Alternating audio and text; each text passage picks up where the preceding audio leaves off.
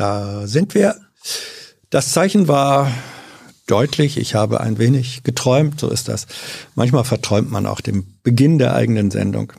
Das ist mir einmal passiert, äh, übrigens, als ich beim Radio in meinen jungen Jahren eine Frühsendung zu moderieren hatte. Sollte um 6 Uhr anfangen. Das ist die grausamste Schicht, die man, die man haben, nee, 5 Uhr anfangen. Grausamste Schicht, die man haben kann. Und um Viertel vor fünf klingelte zu Hause der Wecker nicht, sondern das Telefon und eine freundliche Stimme sagte, hier ist der Schaltraum.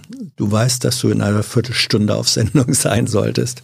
Ja, da hatte mein Wecker versagt und äh, dann bin ich mit dem Auto sozusagen im Schlafanzug ins Studio gefahren und habe unterwegs im Autoradio den Beginn meiner eigenen Sendung gehört. Freundlicherweise war ein Nachrichtenkollege da und hat gesagt, Sie hören jetzt mit Hans Jessen und wir beginnen wie immer mit viel Musik. Und nach zwei Musiktiteln war ich dann auch da. Sowas ist mir dann aber auch nie wieder passiert.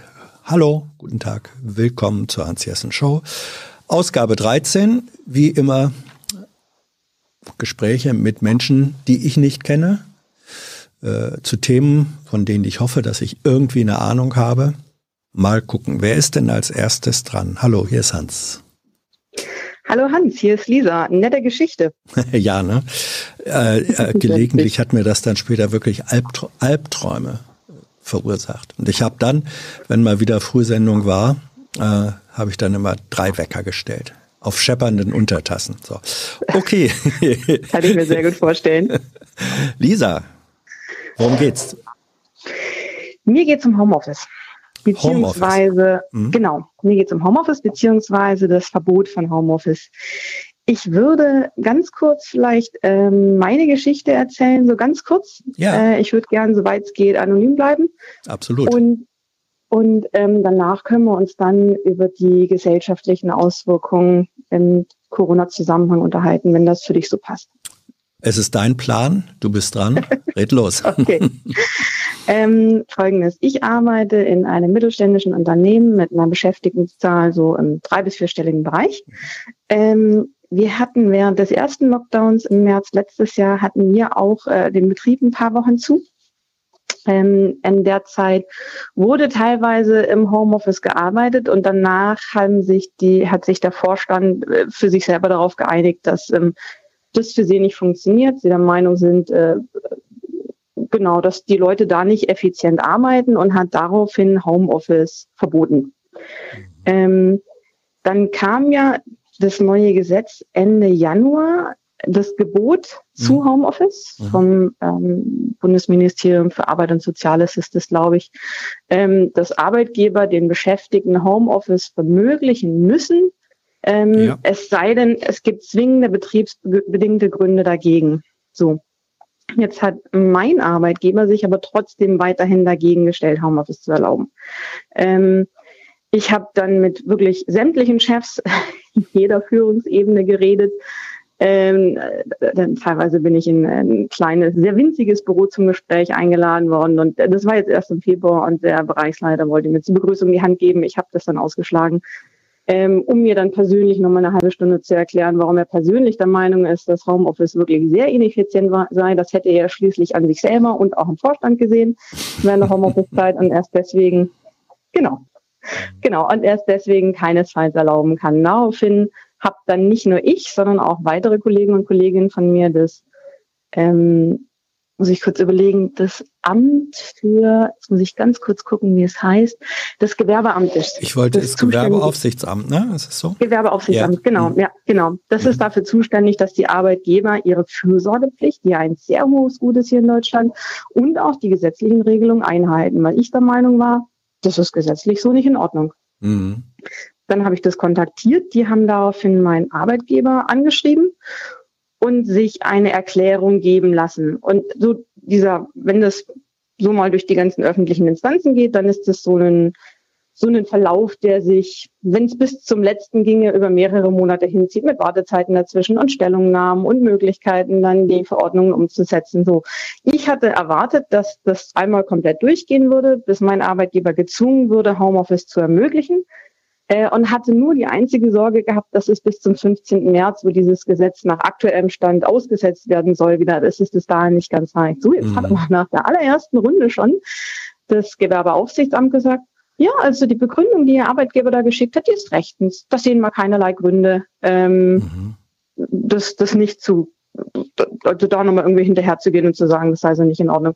Dann habe ich sie nachgefragt, was mein Arbeitgeber denn für Gründe angegeben hätte. Und dann haben sie mir, also ganz detailliert dürfen sie es mir nicht sagen, aber komplette Koordination der Abteilungen untereinander, das ist korrekt, erforderliche direkte Kommunikation und enge Koordination von Aufgaben, das ist gelogen. Also enge Koordination von Aufgaben, ja. Direkte Kommunikation, Kommunikation machen wir seit Wochen nicht mehr. Also alles, was ich tue, findet seit Wochen ausschließlich am Bildschirm statt mit Videokonferenzen und allen Möglichkeiten, die die digitale Welt von heute bietet. Mhm. Ähm, und dann natürlich hohe Produktivität und Effizienz in der Projektabwicklung.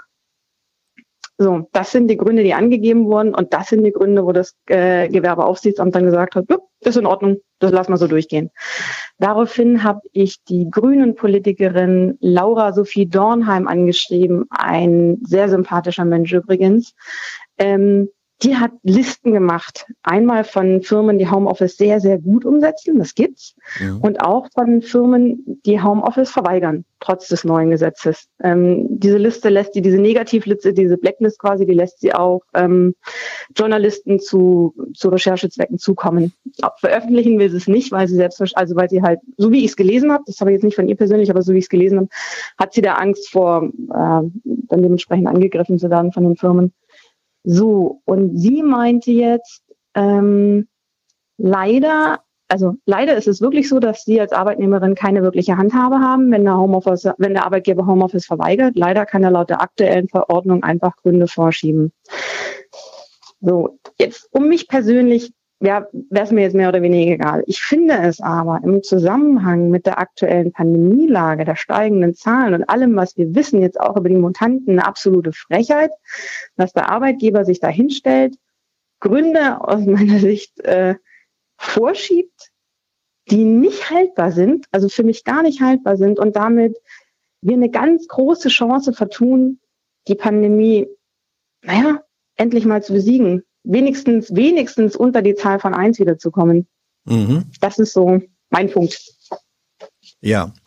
Äh Hey Leute, Thilo hier. Unsere naive Arbeit in der Bundespressekonferenz und unsere wöchentlichen Interviews, die sind nur möglich, weil ihr uns finanziell unterstützt. Und damit das so bleibt, bitten wir euch, uns entweder per Banküberweisung oder PayPal zu unterstützen. Weitere Infos findet ihr in der Podcast-Beschreibung. Danke dafür. Das war jetzt deine Geschichte und dein Angebot. Genau. Und jetzt sagst du, lass uns da mal drüber reden.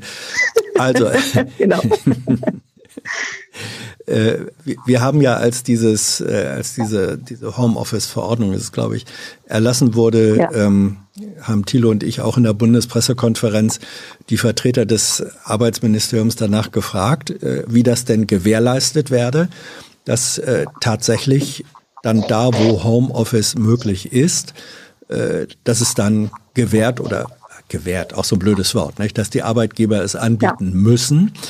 Und da genau. kam genau der Hinweis, ja, dafür seien dann ja die Gewerbeaufsichtsämter ähm, zuständig. So, und was du jetzt schilderst, ist dass du sagst, wir sind diesen Weg gegangen. Wir haben alles intern, also im Grunde seid ihr vorbildliche Arbeitnehmer, du und deine Kolleginnen und Kollegen, so äh, nicht zunächst im direkten Gespräch und dann, äh, als das nichts gefruchtet hat, äh, an die Gewerbeaufsicht gegangen. Und dann sagt die Gewerbeaufsicht, ja, das, was äh, ihr Arbeitgeber sagt, ist aber sehr überzeugend. Wir sind überzeugt. So, genau. Da, da ist in gewisser Weise, ihr habt alles äh, richtig gemacht und äh, trotzdem ist da Ende der Fahnenstange. Ähm, eine Frage, habt ihr einen Betriebsrat? Ist der damit eingeschaltet? Ja. Bist du vielleicht selber da irgendwie Mitglied oder so? Äh, Mitglied bin ich nicht, mhm. ja. Wir haben, äh, wir haben einen Betriebsrat.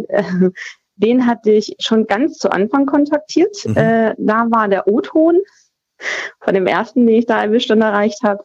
Ja, also ja, der Vorstand, der wird immer so böse und ausfallen werden, wenn man dann nachfragen würde, ob man nicht doch Homeoffice genehmigen mhm. könnte. Ich habe ihn dann explizit gefragt, ob er da dann nicht bereit ist, sich für mich einzusetzen. Da hat er Nein gemeint. Und dann habe ich nochmal Das war aber nur einer der Mitarbeitenden ja. im Betriebsrat. Und dann habe ich dann nochmal die, die, die Vorstände vom Betriebsrat, also die, was die Vorsitzenden angefragt. Ähm, die haben gesagt, ja, sie sind schon im Gespräch mit den ähm, entsprechenden Chefs, aber sie sehen da keine Handhabe, da könnte man nichts machen. Ja, also genau das, was man sich unter einem kämpferischen Betriebsrat vorstellt. Entschuldigung, ist so ein bisschen Geigen, äh, was heißt Geigen? Nein, nein, also, das ist wunderbar, das ist, ist äh, ja, eine, genau. eine sehr ironische äh, Formulierung. es gibt eben wirklich solche und solche äh, Betriebsräte. Ja, Gut, ähm, also die sind offenbar nicht so ganz direkt kämpferisch ähm, hinter euch. So, um es mal ganz vorsichtig auszudrücken, genau. ja, da kann man dann wieder äh, nur sagen, mittelfristig auch Betriebsräte werden gewählt und manchmal gibt's ja. Listen, die auch gegeneinander kandidieren und dann mindestens da hat ja. man ja immer noch die Möglichkeit zu sagen, wen wähle ich denn diesmal? Um, das kenne ich alles. Ja, ich würde noch auf zwei ja. weitere Punkte kommen, zu sprechen kommen wollen, wenn du mich gerade noch Fragen hast. Äh, ich habe die, die, äh, meine generelle Frage ist ähm, natürlich die, was wäre aus deiner Sicht sozusagen die nächste Ebene, das nicht mit einer Gewerbeaufsicht, die ein bisschen schnell sagt, äh, ist überzeugend, was der Arbeitgeber uns darstellt. Was wäre die nächste Ebene? Also äh, in der Juristerei würde man von einer Revisionsinstanz äh, oder so weiter reden, wo mhm. man das mindestens nochmal überprüfen kann und wo die Seite, also ihr, die ihr sagt, ähm, ja. Entschuldigung, äh, das, was da der Arbeitgeber vorgebracht hat, äh, die permanente äh, Abstimmung, die direkte Kommunikation stimmt ja gar nicht. Ja, also dass das sozusagen nochmal vorgebracht werden kann und nicht die nicht die Arbeitgeberauffassung einfach nur allein entscheidend da steht. Ja. Das wäre meine Frage. Hast du da eine ja. Vorstellung davon, wie das aussehen könnte?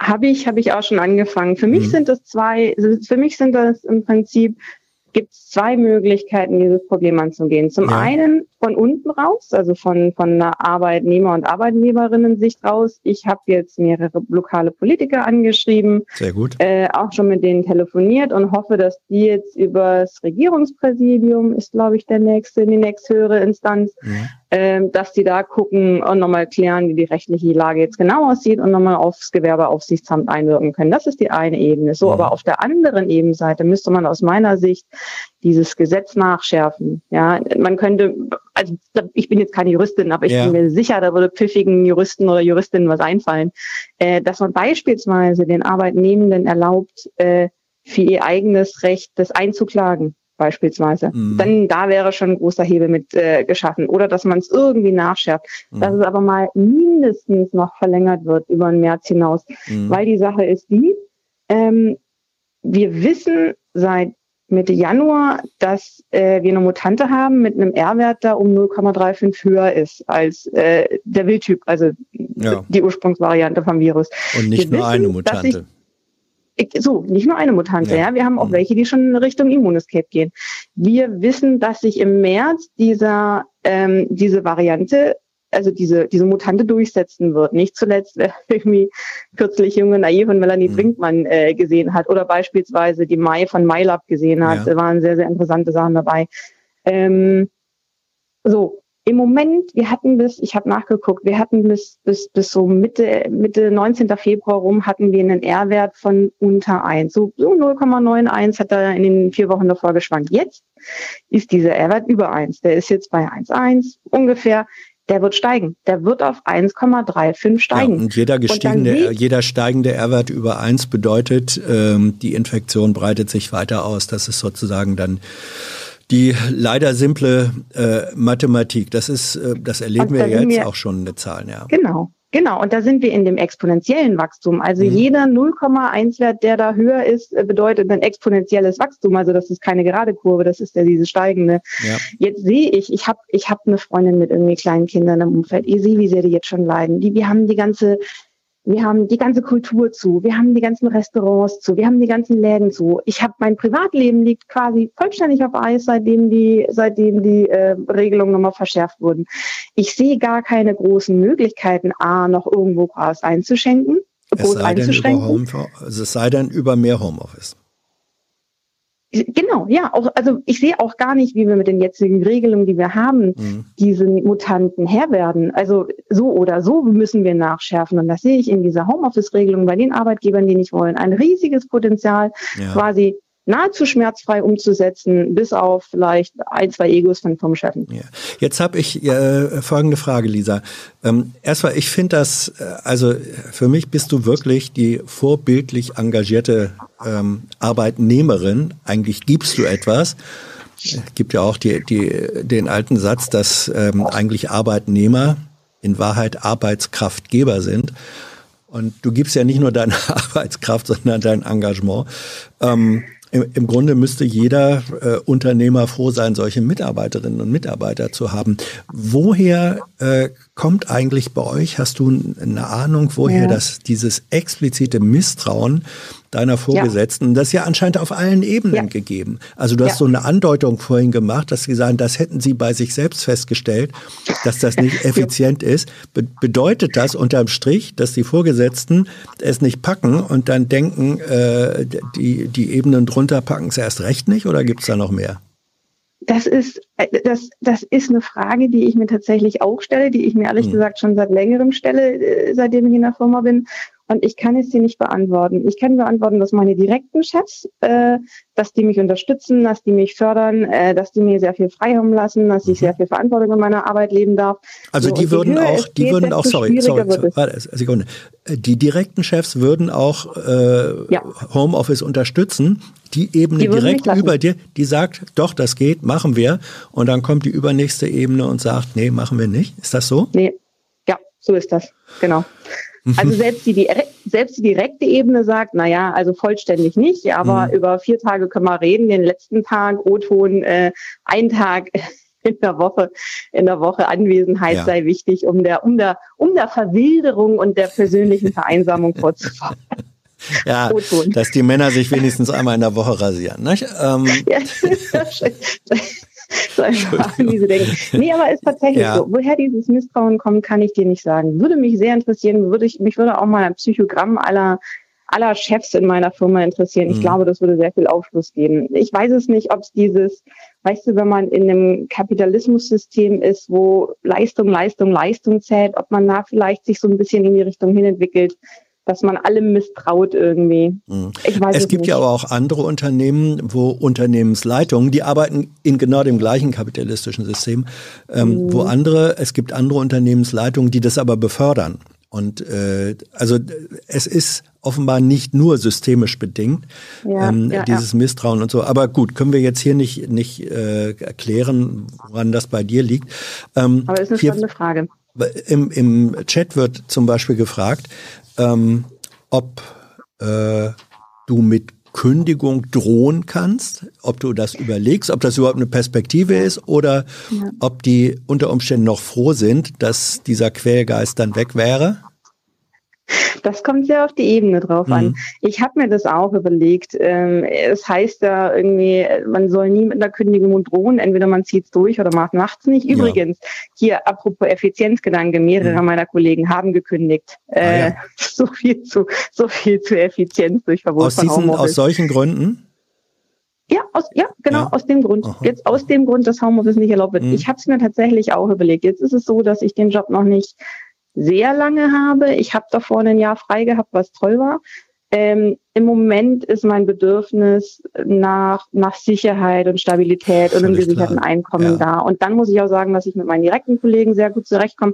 Die Firma bietet sehr, sehr viel Positives auch. Mhm. Ich arbeite in einem, in einem, in einem in einem grünen Zukunftstechnologiebereich, ja. was mir persönlich extrem wichtig ist. Und wie gesagt, meine direkten Chefs fördern und fordern mich mhm. und geben mir sehr viel Unterstützung. Also ich darf da wirklich tolle ja. Sachen machen, Aufgaben, die mich auch begeistern und die ich spannend finde. Deswegen, ich denke da schon drüber nach, weil dieses Misstrauen, was du ansprichst, das ist echt so ein mhm. Punkt, so kann man auf Dauer nicht miteinander nee. arbeiten. Ja, also wenn meine direkten Chefs da jetzt auch noch misstrauischer wären, dann wäre es für mich keine Basis mehr. Aber im Moment bin ich noch so love it, change it, leave ja. it. Und im Moment bin ich noch in dieser change it Phase. Ja, also äh, ich ich würde ähm, vielleicht dann sozusagen auch zum zum Abschluss dieses Gesprächs. Mhm. Mir fallen drei Dinge unter dem Change-Gesichtspunkt an.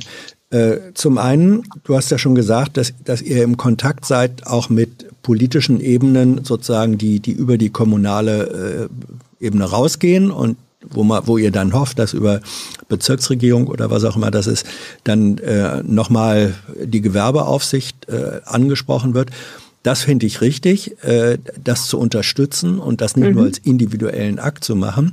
Äh, zweitens in Verbindung damit ähm, ist zu überlegen, ob es lokale oder regionale Medien äh, gibt, die ihr für diese Thematik ähm, gewinnen könnt, wo man sagt, und manchmal ist das auch äh, man kann offene Briefe schreiben. Also man muss dann nicht immer notwendigerweise mit dem eigenen Gesicht, das ist ja auch riskant, in die Öffentlichkeit ja. gehen, aber man kann die Information als solche auch äh, an, an Medien, die vor Ort äh, publizieren, rangehen. Das bewirkt manchmal auch was. Ich weiß nicht, ob ihr das schon gemacht habt oder noch machen könnt.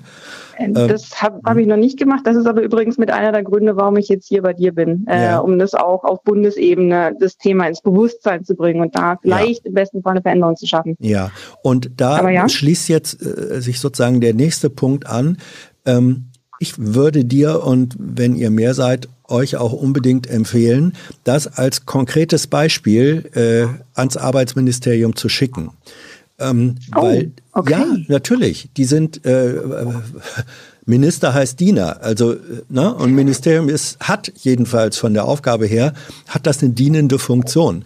Und die dienende Funktion heißt, äh, wenn ich den Begriff mal nehme, dem Volk gegenüber, was denn sonst? Das heißt also, ähm, die sind von amtsfähigen mindestens verpflichtet, sowas auch aufzunehmen.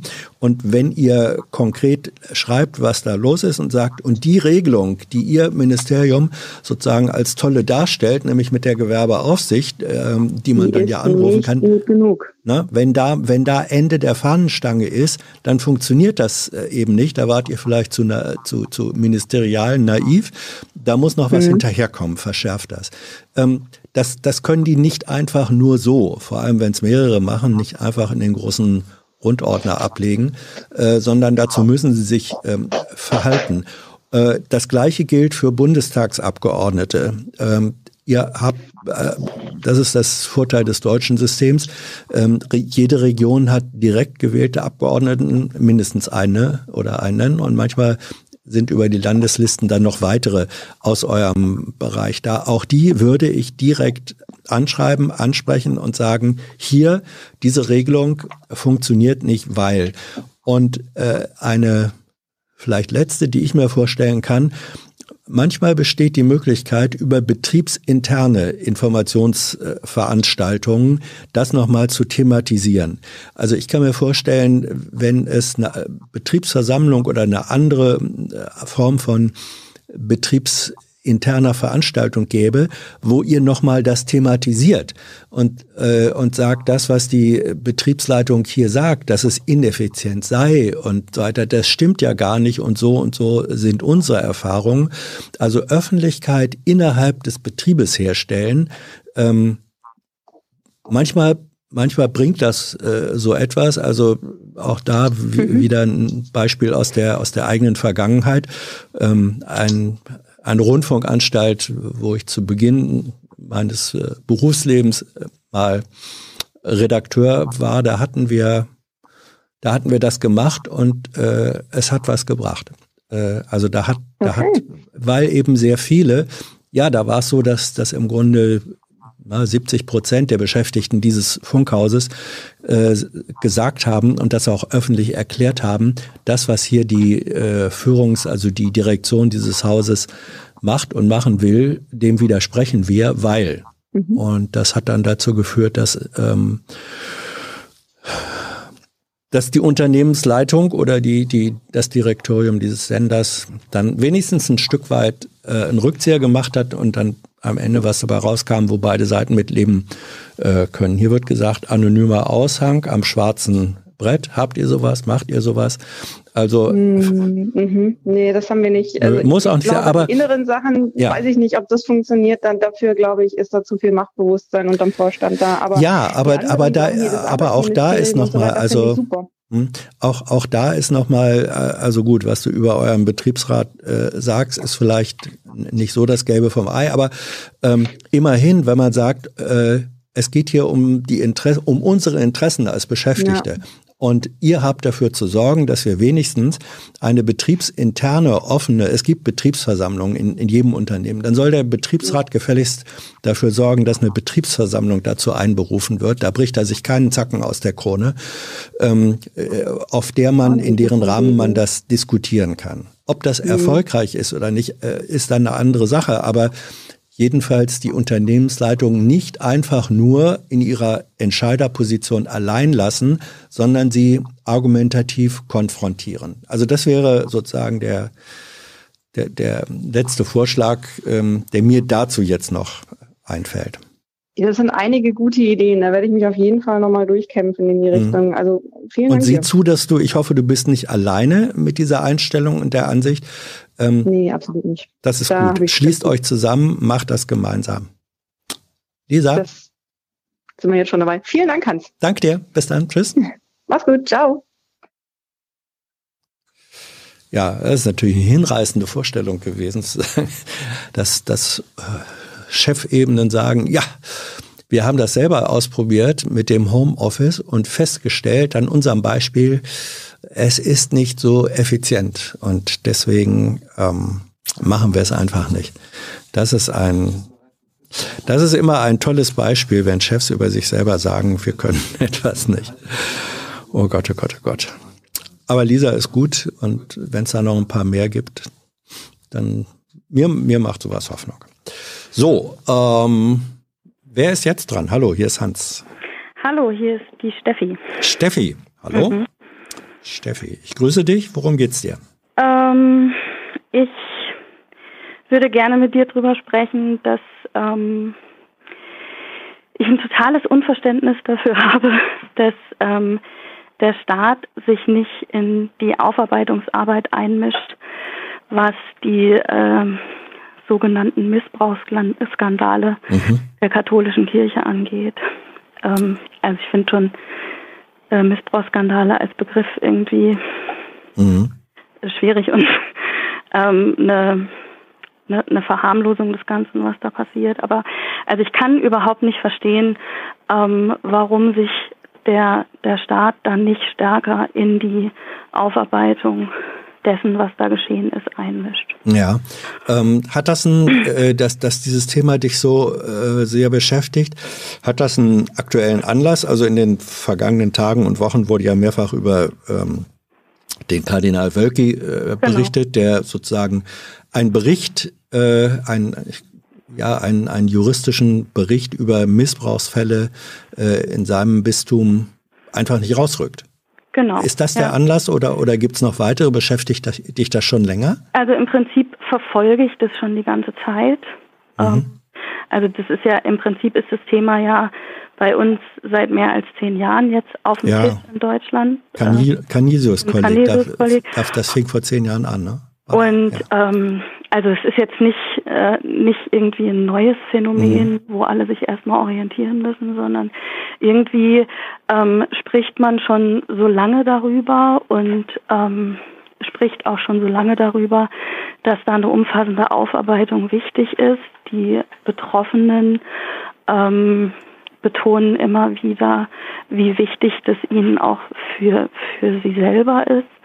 Ähm, und die Kirche beweist im Prinzip seit zehn Jahren ähm, immer wieder aufs Neue, dass sie eigentlich nicht, nicht nur eigentlich, sondern dass sie nicht in der Lage ist, ähm, diese, diese Aufklärung oder, oder ja, ja diese Aufarbeitung ähm, so zu gestalten, dass sie nicht ihre eigenen Interessen, die Interessen ihrer Organisation mhm.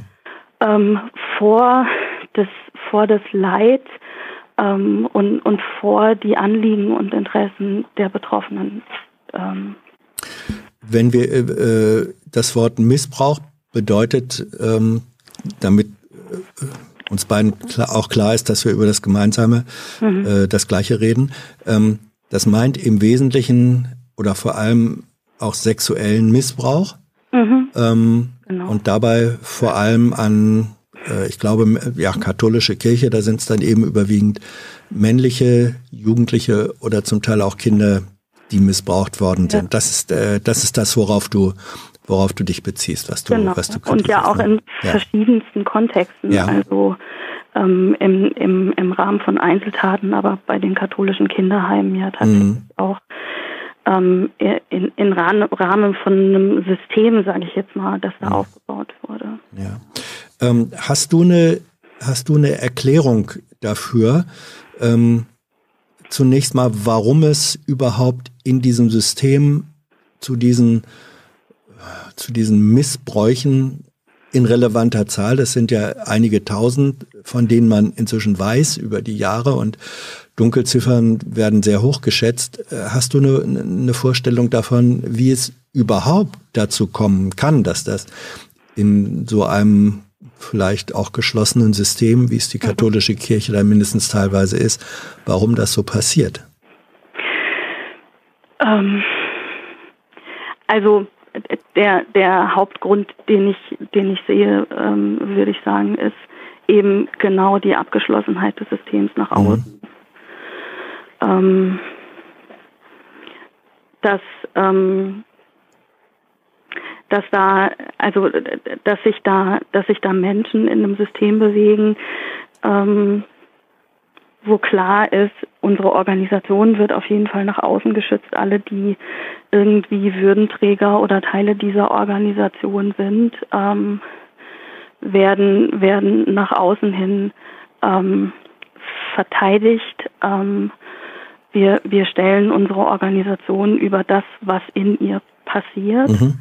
Ähm, das ist einfach eine günstige Voraussetzung dafür, dass ähm, dass, dass sexuelle Gewalt oder überhaupt Gewalttaten ähm, an, an Kindern passieren können, aber mhm. auch an erwachsenen Menschen. Und also, also ja. hätte jetzt nicht, also es gibt ja so diese, diese, dass das, ähm, dass dem Zölibat zum Beispiel irgendwie mhm. Zugeschoben wird oder so. Mhm.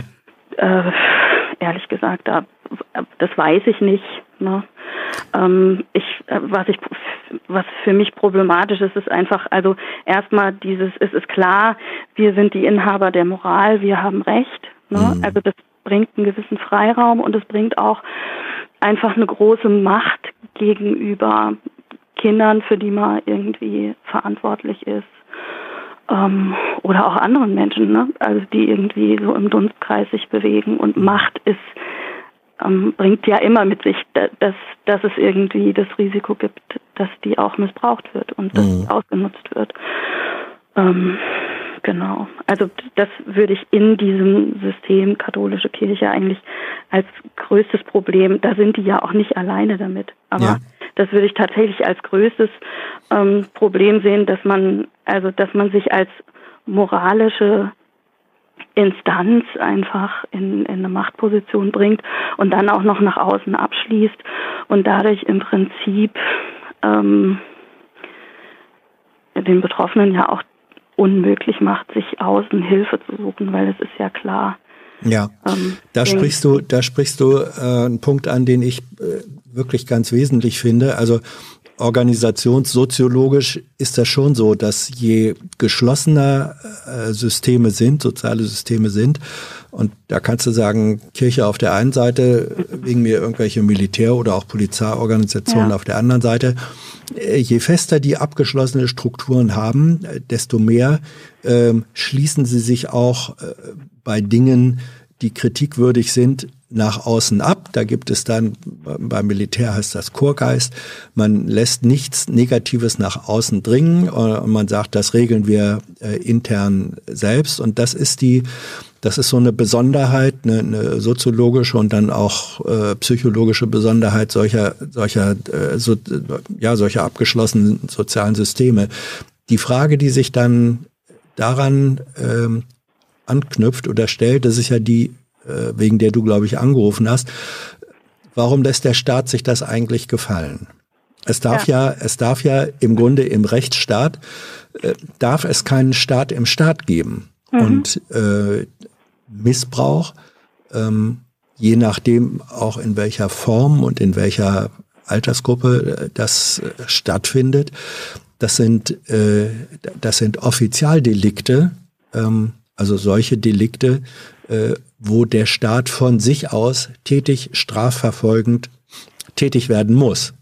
Im genau. Unterschied zu Anzeigedelikten, wo Strafverfolgung dann nur stattfindet, wenn jemand es anzeigt. Und, und diese hermetischen Systeme, die haben natürlich zur Folge, dass häufig genug Betroffene sich nicht trauen, etwas zur Anzeige äh, zu bringen. Und wenn sie sich trauen, dann wird ihnen häufig genug nicht geglaubt.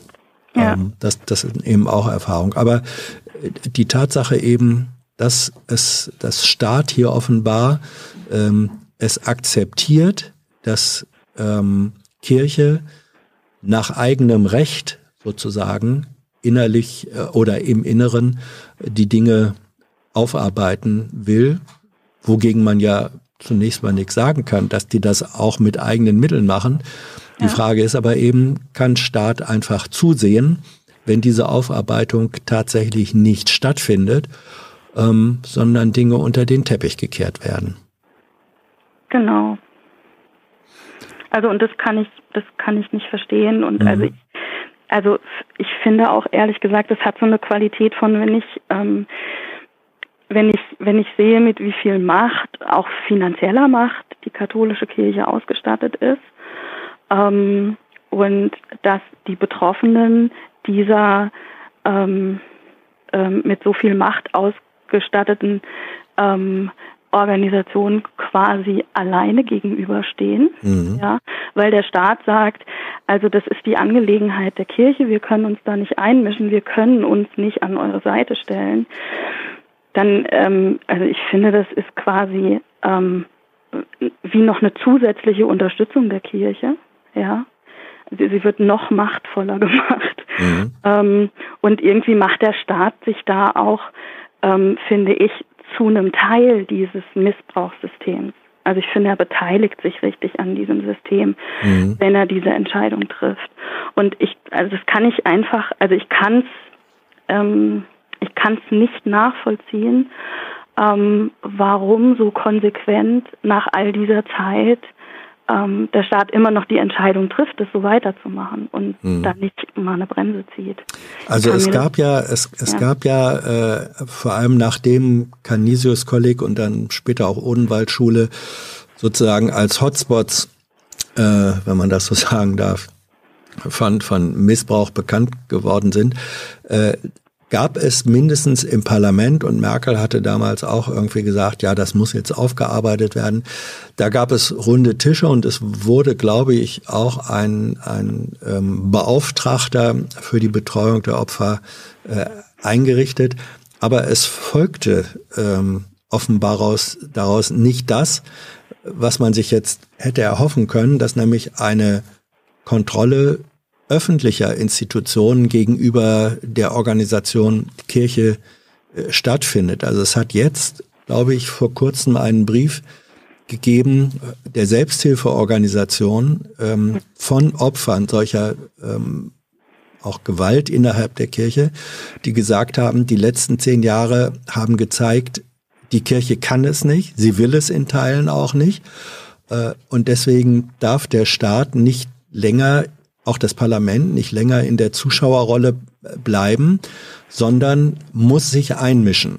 Und das Einmischen, ich glaube, ein Vorschlag, der da gemacht wurde, sah so aus, dass, dass gesagt wurde, wir müssen mindestens aus dem Parlament heraus äh, eine Art Untersuchungsausschuss, eine Kommission bilden, die sehr genau hinschaut, wie sieht diese kirchliche Aufarbeitung aus, wo findet sie in Wahrheit nicht statt, ähm, und was muss daraus an Konsequenz folgen, also eine Enquete-Kommission oder wie immer man das nennen will. Hast du davon gehört oder gelesen und wie fändest du einen solchen Vorschlag als vielleicht ersten Schritt?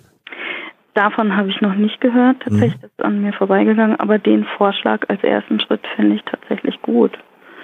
Mhm. Und also so eine so eine Kommission tatsächlich auch mit den notwendigen Rechten auszustatten. Ja sage ich jetzt mal, die, dass, dass eine Aufarbeitung dieser ganzen Geschichten tatsächlich möglich ist, ja, ähm, das fände ich ein sinnvoller Schritt, ja. Mhm. Also, weil es dann eben nicht mehr der Kirche selber oder der katholischen Kirche ähm, selber überlassen wäre, sondern weil dann eine externe Instanz dazu käme und auch eine Staat. Ich finde auch wichtig, dass es, dass es eine, eine staatlich eingesetzte Instanz ist, ehrlich ja. gesagt. Ähm, ähm, weil ich auch, also ich glaube, es braucht auch eine gewisse Be Bemächtigung dahinter, ja, dass man es wirklich, dass man es wirklich gut aufklären kann.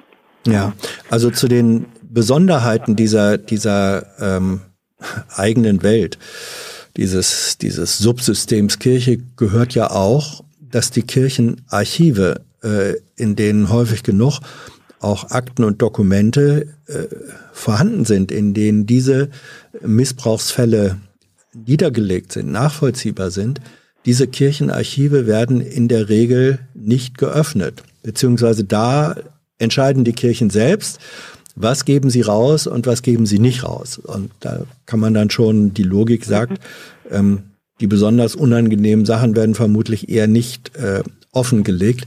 Äh, es gab auch, äh, ich erinnere mich, äh, es gab auch mal äh, die Situation, dass Staatsanwaltschaften, also dass die deutschen Staatsanwaltschaften, die mit solchen Fällen äh, zu tun haben als Strafverfolgungsbehörden, die haben sich dann auch mal drüber unterhalten in der Konferenz, wie gehen wir eigentlich ähm, mit den, mit den Kirchen um, mit den Bistümern, äh, wo uns solche Verdachtsfälle bekannt sind, wenn die ihre Akten nicht rausgeben. Mhm. Und jetzt weiß man, bei Wirtschaftsvergehen, da gibt's dann schon mal ähm, Durchsuchungsbeschlüsse, die man Richter, die eine Staatsanwaltschaft beim Richter erwirken kann.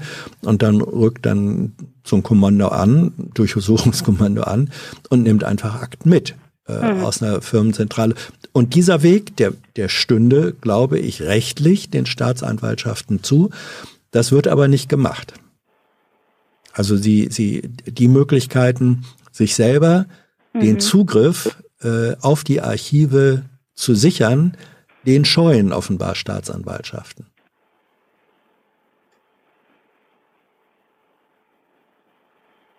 Was ist da zu tun? Ja, und das ist doch, also das ist doch irgendwie, also ich finde das unerklärlich und es ist tatsächlich auch eine, eine Frage, wie kann man das erreichen, dass sich mhm. da was ändert. Ähm, Hast du versucht, ich meine, äh, du sagst ja, es beschäftigt, die, diese, mhm. diese Problematik beschäftigt dich seit längerem äh, schon. Ähm, beschäftigt sie dich individuell oder bist du im Rahmen einer Organisation oder mit anderen gemeinsam da initiativ und tätig? Ich bin, also ich bin tatsächlich nicht groß initiativ. Ich be mhm. beschäftige mich mit dem Thema ähm, teilweise privat. Mhm. Ähm, und ähm, habe aber hab, hab aber einfach auch äh, beruflich immer wieder mit Menschen zu tun, die ähm, die Betroffene sexueller Gewalt sind, zum Beispiel oder auch andere Formen von Gewalt. Mhm. Ähm, und ähm, ich sage jetzt mal, äh, durch die durch die Kontakte wird das Interesse ist das Interesse natürlich ja. Größer geworden, aber ich bin jetzt nicht irgendwie in einer, in einer Organisation tätig oder ja. organisiert. Das ist tatsächlich auch ein Gedanke, mit dem ich spiele. Mhm. Ähm, ja. Mich da einfach nochmal anders zu engagieren. Weil ich, ja. ähm, also wenn ich dir, ähm, was ich dir jetzt sozusagen nach diesem Gespräch oder zum Ende dieses Gesprächs vielleicht empfehlen könnte, ähm, informier dich äh, doch mal darüber, ähm, man müsste das, man müsste das auch, wenn man es googelt, finden können, weil äh, ich glaube, es gab einen, einen offenen Brief mhm. ähm, von Betroffenen und betroffenen Organisationen, äh, die das eben beklagen, dass, dass mhm. äh, die Politik also die sagen, glaube ich, nicht explizit der Staat, aber die sagen, das Parlament, der Bundestag, die Politik darf nicht einfach in der und in der Zuschauerrolle äh, an der Seitenlinie verharren, sondern die muss sich da einschalten. So und äh, ich weiß nicht, ob es da Petitionen gibt, ähm, aber es gibt mindestens äh, Initiativen auch von Betroffenen, die die das als Forderung ähm, an die Politik und damit auch an den Staat rantragen. Mhm. Und vielleicht, wenn du wenn du da äh, jemanden oder Organisationen findest, wo du denkst, das sind die Forderungen, die ich auch hätte, mit denen kann man dann auch Kontakt aufnehmen und kann sagen, äh, wie kann ich euch unterstützen, wie können wir uns gegenseitig unterstützen. Das wäre vielleicht ähm, eine Möglichkeit sozusagen über ja. das individuelle Erlebnis und das Mitleiden, also das Wort mhm. Mitleid ist ja in dem Fall im Grunde ein sehr passendes, das Mitleiden äh, an diesem Unrecht dann auch ein Stück weit politisch ähm, aktiv werden zu lassen. Also wenn du, ich glaube, man findet diese, diese Initiativen, vielleicht ja. auch jemand, der es jetzt mithört oder sieht oder kann das dann, unter Umständen gibt es da auch Kontaktadressen, kann man dann im Chat oder ja, später im Kommentar, im, im, im in den Kommentarspalten äh, dann verschriftlichen. Ähm, das ist, glaube ich, eine Möglichkeit, wo du, wo du das, was dich bedrückt, dann auch selber noch praktisch werden lassen könntest. Mhm. Ja? Ja. Danke dir. Danke auch. Steffi, tschüss. Tschüss. Ja, ich weiß noch, als das, äh, als das vor zehn Jahren mit dem mit dem Canisius-Kolleg äh, hochkam, dass das, äh, wie wir äh, als Journalisten, äh, also wirklich fassungslos und dann hinterher noch die Odenwaldschule. Ähm, und das, das waren ja zum Teil Bildungseinrichtungen, die eigentlich einen tollen Ruf hatten als, äh, als Reformeinrichtungen. Und dann steht man fassungslos davor, welcher, welcher Sumpf sich da, äh, übel stinkender Sumpf sich da öffnet. Und das ist offenbar immer, immer noch nicht hinreichend äh, der, der nötige, dann auch schmerzhafte Aufklärungswille bei Kirchenoberen vorhanden. Ja. Wer ist jetzt dran? Hallo, hier ist Hans. Moin Hans, hier ist Niklas aus Flensburg. Niklas. Genau. Hm, Flensburg ist wichtig zu erwähnen, weil ich würde gerne mit dir über den Bahnhofswald in Flensburg reden und die Ereignisse der letzten Wochen. Mhm. Und dazu müsste ich eine kleine Chronologie der Ereignisse äh, einmal vorstellen, wenn Schieß das okay los. ist. Ja. Hm, und zwar um die ganze Causa Bahnhofswald zu verstehen und die Ereignisse vom 19. bis 23. Februar äh, muss man erstmal einen kleinen Blick in die Geschichte des Waldes werfen und ähm, mh, da muss man sagen, dass dieser Wald seit über 140 Jahren besteht und alte Flensburger berichten auch immer wieder, dass das ein Biotop im, in der Mitte der Stadt war, wo im Winter gerodelt wurde und früher war ein See dort. Und ähm, im Jahr 2016 wurde dieses Grundstück ähm, verkauft. Man muss sagen, dass auf diesem Grundstück jetzt ein, ein Postgebäude errichtet wurde. See existiert auch schon längere, längerer Zeit nicht mhm. mehr und im Jahr 2060 hat die Stadt eben das ähm, Land verkauft. Mhm. An das äh, an ein Flensburger Invest, äh, Investorenduo Duschkewitz und Hansen. Und ähm, auf dem Gelände sollte dieses Postgebäude entweder abgerissen werden oder eben erneuert werden. Hm, die Pläne waren nicht so genau gewiss.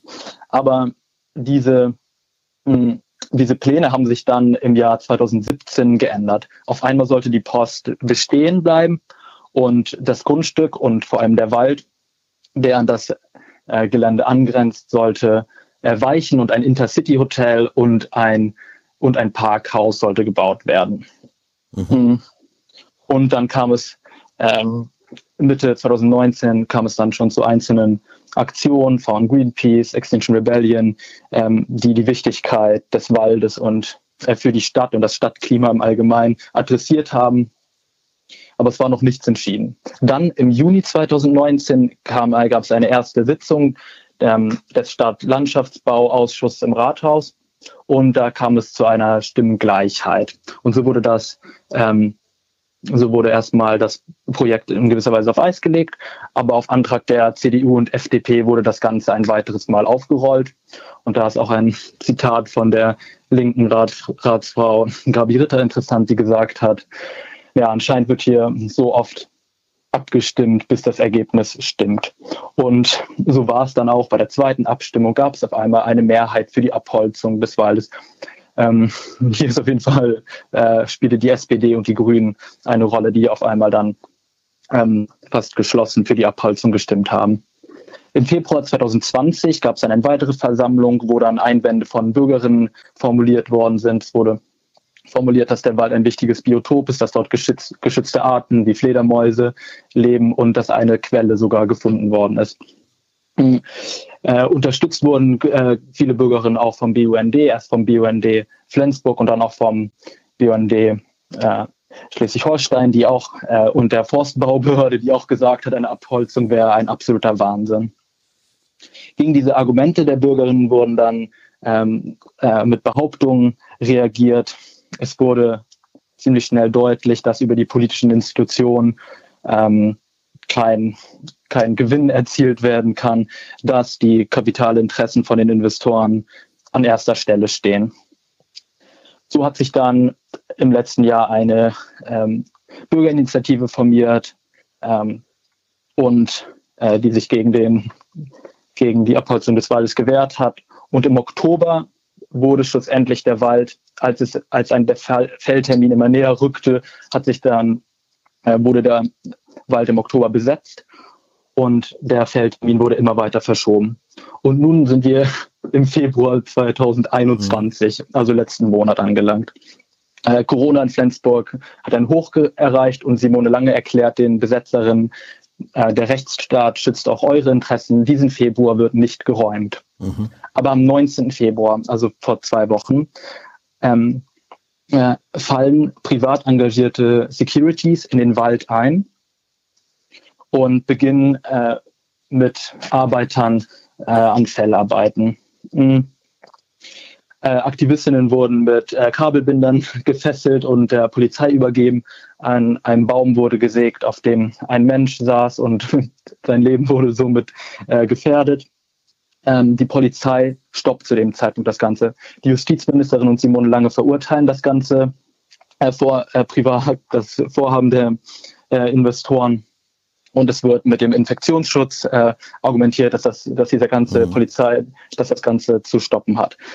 So, die Polizisten, die dann im Prinzip da waren, um die Aktivistinnen äh, zu schützen vor, diesen, vor dieser Privatarmee der Investoren, ähm, blieben aber am Bahnhofswald. Und ähm, am Samstag ähm, fielen äh, massenhaft an Hundertschaften von Polizistinnen aus Hamburg und Niedersachsen und Bundespolizei im Allgemeinen in der Stadt ein und der Wald sollte jetzt von äh, diesen äh, Polizisten geräumt werden. Dann hat sich dann ein großer Widerstand natürlich in der Stadt ähm, breit gemacht, es wurden Demos organisiert und am Montag ist schlussendlich äh, dann noch einiges eskaliert. Es saßen zu dem Zeitpunkt waren viele Baumhäuser schon zerstört und es waren nur noch äh, zwei Aktivistinnen in den Bäumen. Und es kam äh, zu einigen Aktionen, vor allem zu zwei Aktionen, wo der Wald gestürmt werden sollte. Bei der zweiten Aktion habe ich auch ich selber versucht, in den Wald zu kommen, wurde mit einer ziemlichen Gewalt daran gehindert und wurde festgenommen und habe da auch eine ziemlich perfide Form von Polizeigewalt erfahren, als ich äh, über eine Stunde lang von zwei Polizisten in einer Ecke äh, bewacht wurde und ich ähm, und hier keine Antwort auf irgendwelche Fragen bekommen hatte. Mhm. Ich, es wurde schlicht und einfach nicht mit mir gesprochen und da kam mir auch der Gedanke so Objektwerdung im Foucault'schen Sinne. Mhm. So, die Stadt und ich selber bin äh, zutiefst traumatisiert und ja, und ich bin ziemlich mh, mm, ratlos irgendwie. Und okay. Ähm, ja, ist ganz viel. Ja, ja, aber äh, gut, die, die Chronologie ist jetzt sozusagen auch denjenigen die das nicht auf dem Schirm hatten, glaube ich, halbwegs deutlich äh, geworden. Also es hört sich so ein bisschen an wie eine Mischung äh, aus Dannenröder Forst und Stuttgart 21, äh, vielleicht mhm. in, einem, in einem etwas kleineren Maßstab. Äh, du sagtest ja innerstädtisches Biotop, also äh, Bahnhofswald lässt dann vermuten, dass es in der Nähe des Bahnhofs äh, ist. Ähm, ich glaube, es ist... Ähm, also wenn wir an Wald denken, dann denken wir in der Regel an, an größere Flächen, aber bei innerstädtisch ist es vermutlich eher, ich will das nicht verniedlichen, aber das ist es sowas, was man unter Wäldchen eigentlich äh, fassen würde. Also kein, kein Riesenurwald, sondern eine, eine innerstädtische Grünzone, die aber wichtig ist als solche. Ist, ist das die ja, richtige genau. Dimension? Ja, genau. Hm. von, die CDU nennt äh, den Bahnhofswald auch Busch. Also das ist ja. natürlich vielen Leuten nicht unbedingt so bewusst, dass es sich da um ein wichtiges Biotop handelt, dass da geschützte Arten leben und so weiter. Mhm. Aber es ist auf jeden Fall Fakt. Ja. Gibt es denn, jetzt muss man, oder finde ich, dann auch schon noch mal über ein paar andere Dimensionen mitreden. Ähm, gibt es denn für dieses Hotel und Parkhaus äh, einen rechtsgültigen Bebauungsplan, ähm, der und und gibt es die Genehmigung äh, für die Rodung. Es wurde dann ja, glaube ich, äh, gerodet, es wurden ja Bäume gefällt. Ähm, genau. Gibt es dafür Rechtsgrundlagen, auch wenn man sagt, äh, wie auch immer die erwirkt worden sind, aber äh, ist das, gibt es dafür Rechtsgrundlagen? Also so viel ich weiß, äh, als das Grundstück gekauft wurde, gab es war das noch nicht als Bauland definiert. Mhm. Aber inzwischen haben die Investoren es wohl geschafft, dass es als Bauland angesehen wird und insofern, ja, also. Ja, also würde bedeuten, möglicherweise formalrechtlich äh, ist das sogar sauber, äh, in Anführungsstrichen. Genau. Ähm, was dann vielleicht auch deine, du sagst ja, du, du fühlst dich da, und vielleicht bist du nicht der Einzige, äh, ohnmächtig gegenüber dem oder, oder äh, auch ratlos. Ähm, mhm. Was ist, äh, gibt, normalerweise hängen sich dann ja auch, äh, was heißt hängen sich, ist ein blödes Wort, aber normalerweise engagieren sich dann Umweltorganisationen, vor allem wenn es darum geht, ähm, Lebensräume, also Habitate von, von seltenen oder bedrohten äh, Arten zu sichern. Sind die, du hattest glaube ich BUND, war das so? Äh, ja, genau. Er, erwähnt. Äh, wie sieht es aus mit der, mit der Unterstützung von Umweltorganisationen? Gibt's, gab es die, gibt es die noch? Ja, gab es und, und gibt es. Mhm. Mm, da wurde vor allem, das hatte ich ja am Rande erwähnt, dass eben, es wurden Gutachten gestellt für mhm. eben eine Quelle, es wurden Filmaufnahmen gemacht, dass an einer Stelle ähm, Wasser austritt. Und das ist eigentlich auch oftmals wird da äh, wurde eben erwähnt von Umweltschutzorganisationen, dass wenn äh, Quellen vorhanden ist, dass da eigentlich dann teilweise eigentlich nicht wirklich mhm. gebaut werden darf, aber es wurde eben in dieser besagten Ratsversammlung wurde das eben adressiert von Bürgerinnen und äh, das wurde dann ziemlich ähm, abgetan und es wurde gesagt, ach ja, die, die Quelle mhm. ist ja nur drei Meter von wo gebaut werden soll. Aber jeder weiß, dass, das, dass diese Quelle trotzdem nicht mehr existieren wird, wenn das Intercity Hotel da steht.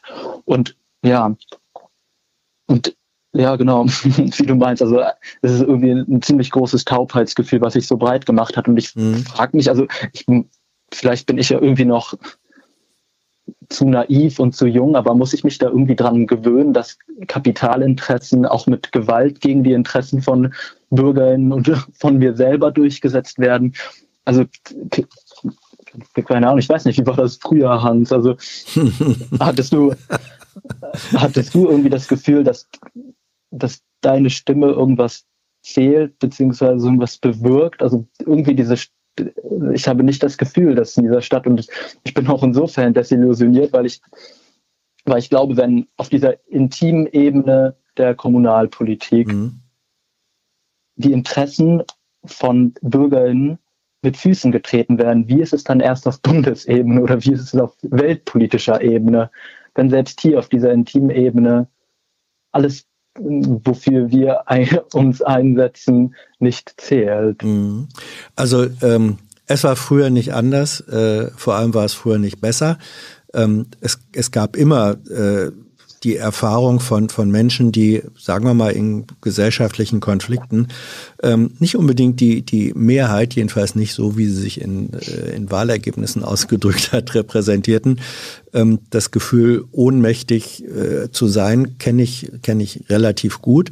Ähm, ich habe auch äh, miterlebt, ähm, auch aktiv miterlebt, wie diese Ohnmacht sich dann auch in Aktionen äh, ausgedrückt hat, die formal rechtlich gar nicht zulässig gewesen waren, aber manchmal macht man dann eben so etwas, weil man sagt, äh, dieses Unrecht äh, lasse ich nicht zu und dagegen mache ich deutlich, ich nehme es nicht einfach äh, hin. Ähm, also wie gesagt, diese Erfahrung, äh, kenne ich. Da muss man sich an, an gar nichts auf Dauer gewöhnen. Es verändern sich vielleicht die Formen, äh, indem man sagt, ich nehme das nicht hin oder versuche etwas äh, dagegen zu tun. Ähm, ich habe, äh, wie alt bist du, Niklas? 22. Mhm. Was ist ein äh, was ist deine Motivation da? Ich meine, du riskierst deine Gesundheit, hast du ja selber gesagt. Was treibt dich da an? Warum ist das so? Hm.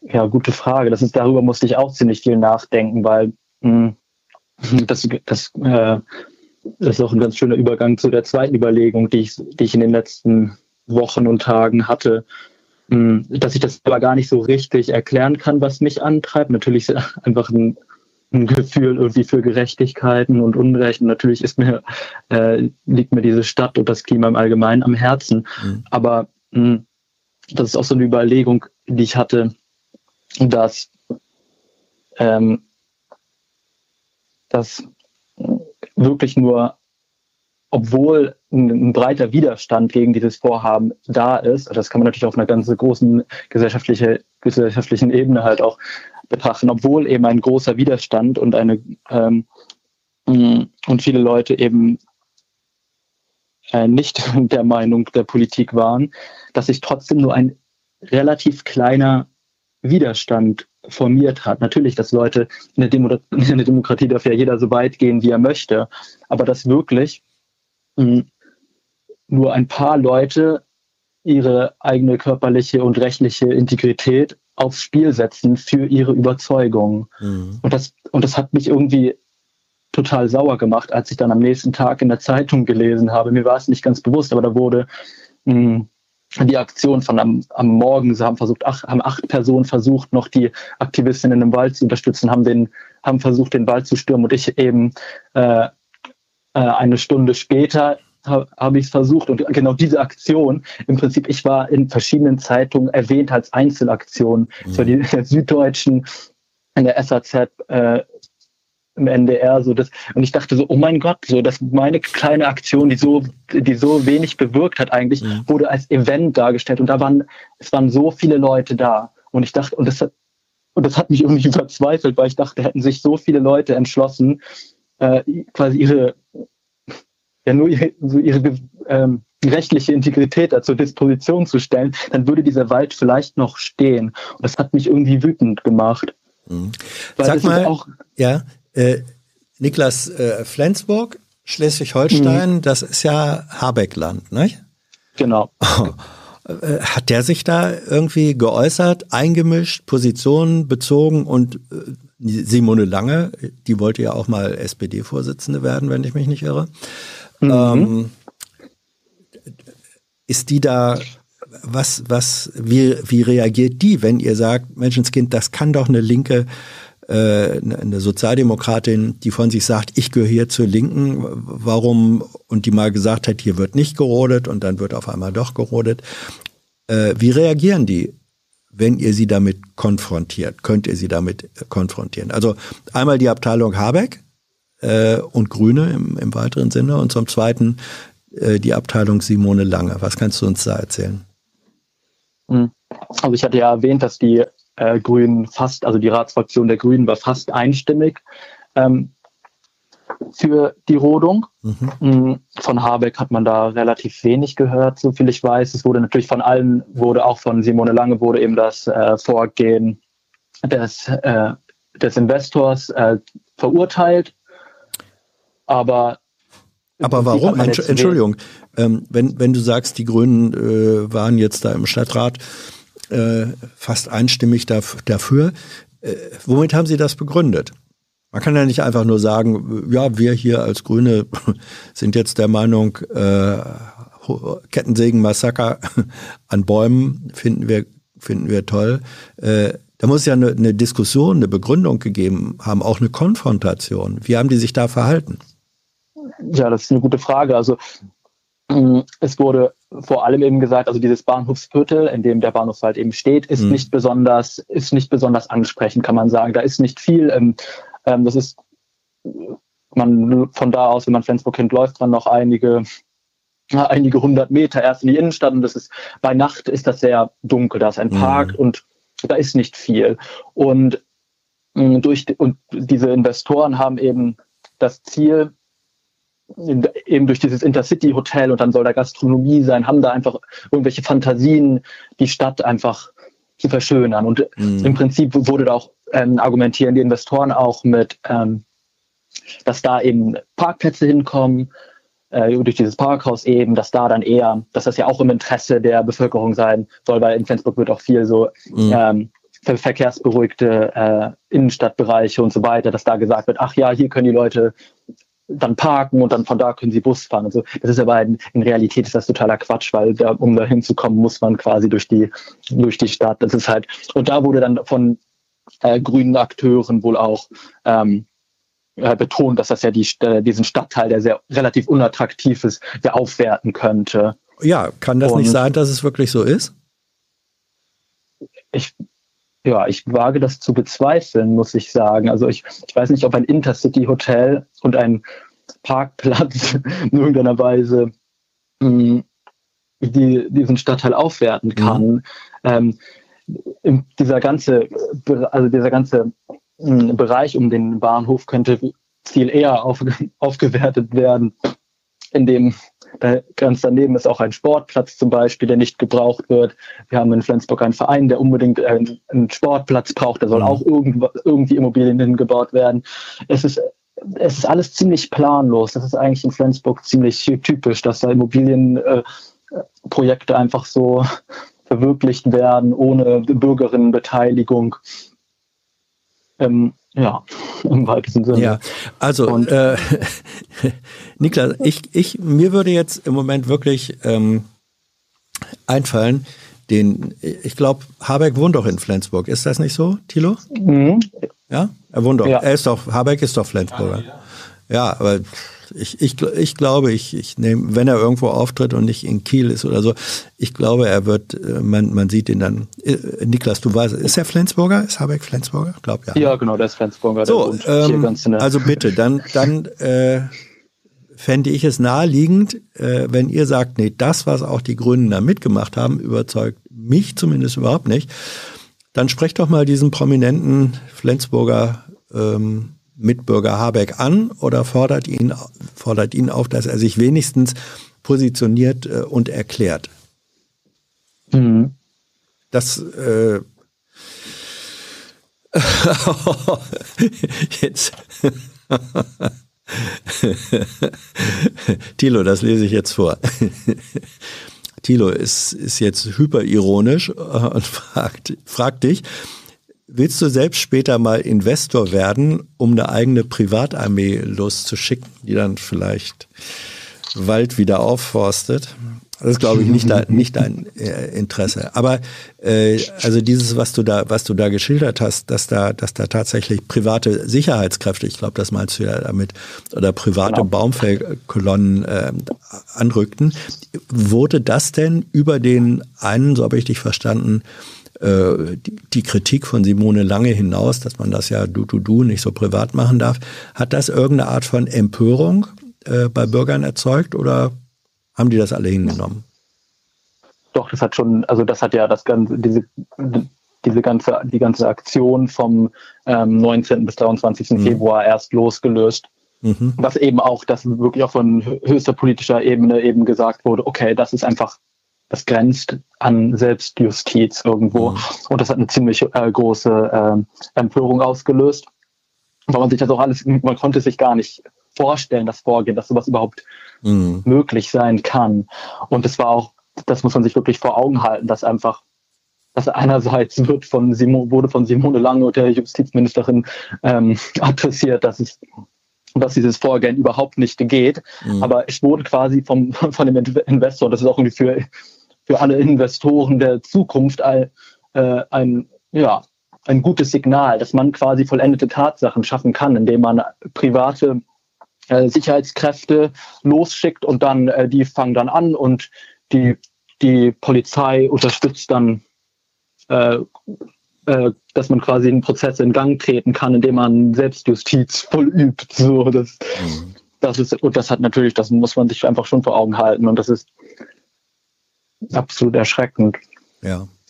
Niklas, ich, ich hätte jetzt überhaupt weder einen klugen noch einen doofen Rat für dich. Ich habe da gar keinen. Ich, ich kann nur sagen, was ich da höre, ist äh, Frust in Flensburg. Und, genau. Ähm, ja, also versucht wenigstens mal, äh, das finde ich auch journalistisch dann wirklich interessant.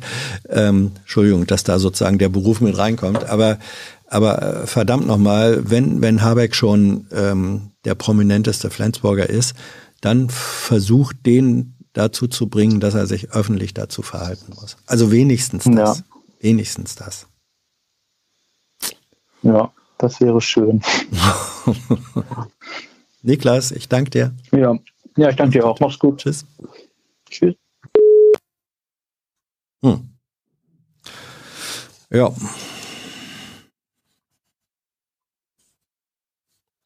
Fällt mir dazu jetzt noch was ein? Nein. Nee, aber wirklich die, die, diese Mischung aus Stuttgart 21 und Dannenröder Forst ähm, hat ja auch in, in beiden Fällen waren, es war ein Widerstand da. Und letztlich haben sich dann doch die anderen Kräfte durchgesetzt. Und man weiß immer nicht, welche Langzeitwirkung so eine, so eine irgendwie kurzfristig betrachtete gescheiterte Verhinderungsaktion haben wird. Was richtet das in Menschen an? Dauerhafter Zorn oder dauerhafter Frust? Ich weiß es nicht. Ich weiß es wirklich nicht. So, wer ist denn jetzt am Telefon? Hier ist Hans, hallo. Hallo Hans, hier ist der Richard. Richard? Ja, genau, Richard. Mhm. Worum geht's, Richard? Tja, es geht mir eigentlich um Agrarpolitik im weitesten Sinne. Mhm. So ein bisschen möchte ich darüber mit dir sprechen, über die Situation der Landwirte. Mhm. Dann, warum das eine Agrarwende unbedingt notwendig ist, mhm. so wie, wie sie überhaupt konkret aussehen könnte. Mhm. Äh, ich soll ja immer nicht so viel über das reden, was ich so höre, aber ähm, Richard kommt aus Süddeutschland, will mir scheinen. Ja, kann ich leider nicht verleugnen. Wieso? Was heißt denn leider? Also bayerisch ist, äh, finde ich, ein schöner Dialekt. Ähm, bist du Landwirt? Wenn, wenn du sagst, äh, mir geht es um die Situation der Landwirte? Ja, ich bin so von allen etwas. Aha. Also Erzähl. Vielleicht, vielleicht ganz kurz. Ich bin ja. auf einem Landwirt auf einem kleinen Bauernhof in Bayern aufgewachsen, so wie man sich so richtig mhm. vorstellt. Mhm danach habe ich irgendwie Abitur gemacht und dann Landwirtschaft studiert. Also ich bin Diplom-Agraringenieur. Mhm. Also das war so in den 90er Jahren und danach äh, wäre ich eigentlich, ja, wäre eigentlich das so eine Ausbildung gewesen für einen Staatsdienst, also Landwirtschaftsamt. Mhm. Und im Anschluss ich, bin ich dann Steuerberater geworden. Was, was, was, was? Moment. Auf dem Bauernhof groß geworden, Diplom-Agrarökonom äh, geworden und dann Steuerberater. Das ist aber ein scharfes Abbiegen, ne? Ja, dazwischen war ich sogar noch mal vier Jahre Feinmechaniker. Ah ja, ja okay. Also hast was erlebt äh, im, im, im Leben. Aber trotzdem, äh, also jetzt bist du Steuerberater, aber das Thema landwirtschaftlich, Landwirtschaft, Agrarwende, das treibt dich nach wie vor um. Ja, immer mehr. Mhm. Immer mehr? Inwiefern? Ja, immer mehr. Mhm. Ja, also ich habe ja natürlich, äh, bin natürlich spezialisiert auf Landwirte in der Steuerberatung. Mhm. Das ist ja eigentlich ganz klar. Und ich habe natürlich viel mit der Klientel zu tun. Und äh, ja, man sieht halt so seit einigen Jahren, also das ist ja alles wie soll man sagen, am Anfang ist ja immer alles ganz wunderbar gelaufen und alles ganz easy peasy. Und dann, so seit zwei, drei Jahren, sieht man so, dass da irgendwas passiert bei den Leuten. Was denn? Also es, was passi es passiert irgendwas. Also sie, sie sind immer so zufrieden, sie suchen immer mehr Gespräche eigentlich, äh, die wohl in ganz andere Richtungen gehen wie die Gespräche vorher. Mhm. Und man, ja, war das sowas wie ein Beichtvater eigentlich oftmals für die und dann äh, dann, dann habe ich mich irgendwann mal wieder erinnert, was ich so gelernt habe und was ich im Studium so gelernt habe und, und, und habe dann versucht, mich mit dem Thema mal wieder so richtig auf einer anderen Ebene einzuarbeiten genau, so bin ich halt da dazu gekommen. Mhm. Ja, aber das ist, äh, das finde ich jetzt spannend. Also äh, du darfst jetzt das Beichtgeheimnis brechen. Ähm, welch, wenn wir in diesem Bild schon bleiben, äh, welche Sünden, welche Sünden beichten denn die, die Landwirte bei dir? Was sind, wenn du sagst, die wollen jetzt über andere Dinge sprechen als früher, was sind die neuen Themen? Was bedrückt äh, Landwirte heute? Ja, da muss man vielleicht mal mit dem Früher anfangen. Mhm. Früher ist ja eigentlich nur um Zahlen, Optimierung gegangen. Mhm. Soll er jetzt einen neuen Stall bauen? oder irgendwie so Sachen halt. Mhm. Und jetzt geht es irgendwie so, man muss fast schon sagen, Zukunftsangst. Also die spüren irgendwie alle, dass da so eine Gezeitenwende da ist. Mhm. Sie spüren das und sie sind halt in der Situation relativ hilflos, muss man sagen. Sie können, sie wissen, da passiert was in der Gesellschaft. Sie wissen, es Fleisch ist nicht mehr so angesagt, sie, sie kriegen die Skandale mit, sie, sie sind Buhmänner der Nation oder sie fühlen sich wenigstens so. Mhm. Und eigentlich können sie das alles nicht so richtig verstehen. Mhm. Ähm, das, das ist ja interessant. Also äh, du, du spürst da eine, eine, Angst, eine Existenzangst. Es ist nicht mehr so äh, wie, wie früher. Äh, aber das wirkt sich offenbar nicht so aus, dass die jetzt mehrheitlich sagen, gut, dann müssen wir eben entweder äh, zurück zur bäuerlichen Landwirtschaft oder wir, wir müssen alle sozusagen zur nachhaltigen, äh, ökologisch verantwortbaren Landwirtschaft. Das ist nicht so, nicht so der Trend oder passiert das bei Einzelnen auch? Ja, also das haben wir schon ganz tief im Thema drinnen, Hans. Vielleicht müssen wir da erst einmal sagen, vielleicht muss man erst einmal sagen, sie spüren, es passiert was in der Gesellschaft. Mhm. Und, und, sie spüren, dass ihre Funktion, die wo sie gehabt haben, ich sage mal, bis vor zehn Jahren die Gesellschaft jetzt anerkannt war und Gesellschaft jetzt wichtig war, mhm. nämlich die Gesellschaft mit Nahrungsmitteln zu versorgen, mhm. Dass die Funktion jetzt nicht mehr so angesagt ist. Mhm. Und sie fühlen sich halt in der Ecke gedrängt, mhm. obwohl sie eigentlich nicht wissen, wieso. Mhm. Weil sie machen ja alles richtig aus ihrer Sicht. Sie machen genau das, was man ihnen 50 Jahre lang erklärt hat, was sie machen sollen. Mhm. Und sie kämpfen jetzt mit der Situation, dass sie jetzt die Insektenvernichter sind, die, die, die, die Nitratproduzierer. Und mit der Situation, da, da kommen sie alle nicht zurecht. Mhm. Kannst du ihnen denn dann vor dem Hintergrund auch deiner Ausbildung also du bist ja offenbar wirklich dann nicht nur der Steuerberater, sondern tatsächlich der Berufsberater und äh, Seelsorger äh, in einer Person. Äh, was, welche Ratschläge gibst du ihnen denn dann, wenn du ihnen überhaupt welche geben kannst?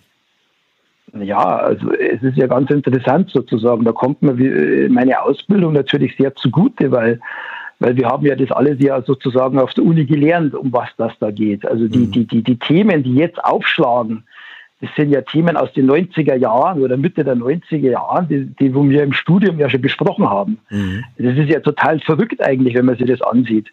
Die Themen, die jetzt aktuell sind, Düngeverordnung beispielsweise, da wo es jetzt Bauernaufstände gibt, sage ich mal, oder wo die ja nach, äh, zur, zur Merkel nach Berlin fahren, das Thema war ja bei uns Tagesordnung 1995 auf der Uni. Mhm. Das war unser tägliches Brot.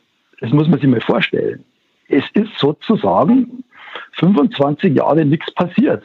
Und, mhm. und, und, und, und, und darum, man hätte ja schon 25 Jahre früher sehen können, was kommt. Ja, aber das ist, äh, ich, ich komme immer wieder, äh, Leute, die mich kennen, wissen das, ähm, ich halte viel von dem Sprichwort, erst wenn die Marmelade im Bart klebt, holt man den Barbier. Ähm, es, es wird, obwohl man schon lange vorher wusste, dass der Bart wächst. Äh, was ist, ähm, Nein, nein, andersrum. Also wenn das jetzt bei den Landwirten ankommt, wie du sagst, wenn sie sich zu Unrecht äh, und eigentlich auch ratlos in eine Ecke äh, gestellt fühlen, ähm, welche Auswegmöglichkeiten sehen diese Landwirte, mit denen du sprichst, von sich aus ähm, welche kannst du ihnen geben? Also wie man aus dieser Ecke und äh, mhm. einfach da rauskommt, dass nichts mehr so ist, äh, auch vom Ansehen her, wie es früher mal war. Gibt es da irgendetwas oder ist es nur Ratlosigkeit, die sich in Existenzangst ähm, und Frust und vielleicht auch Zorn verwandelt?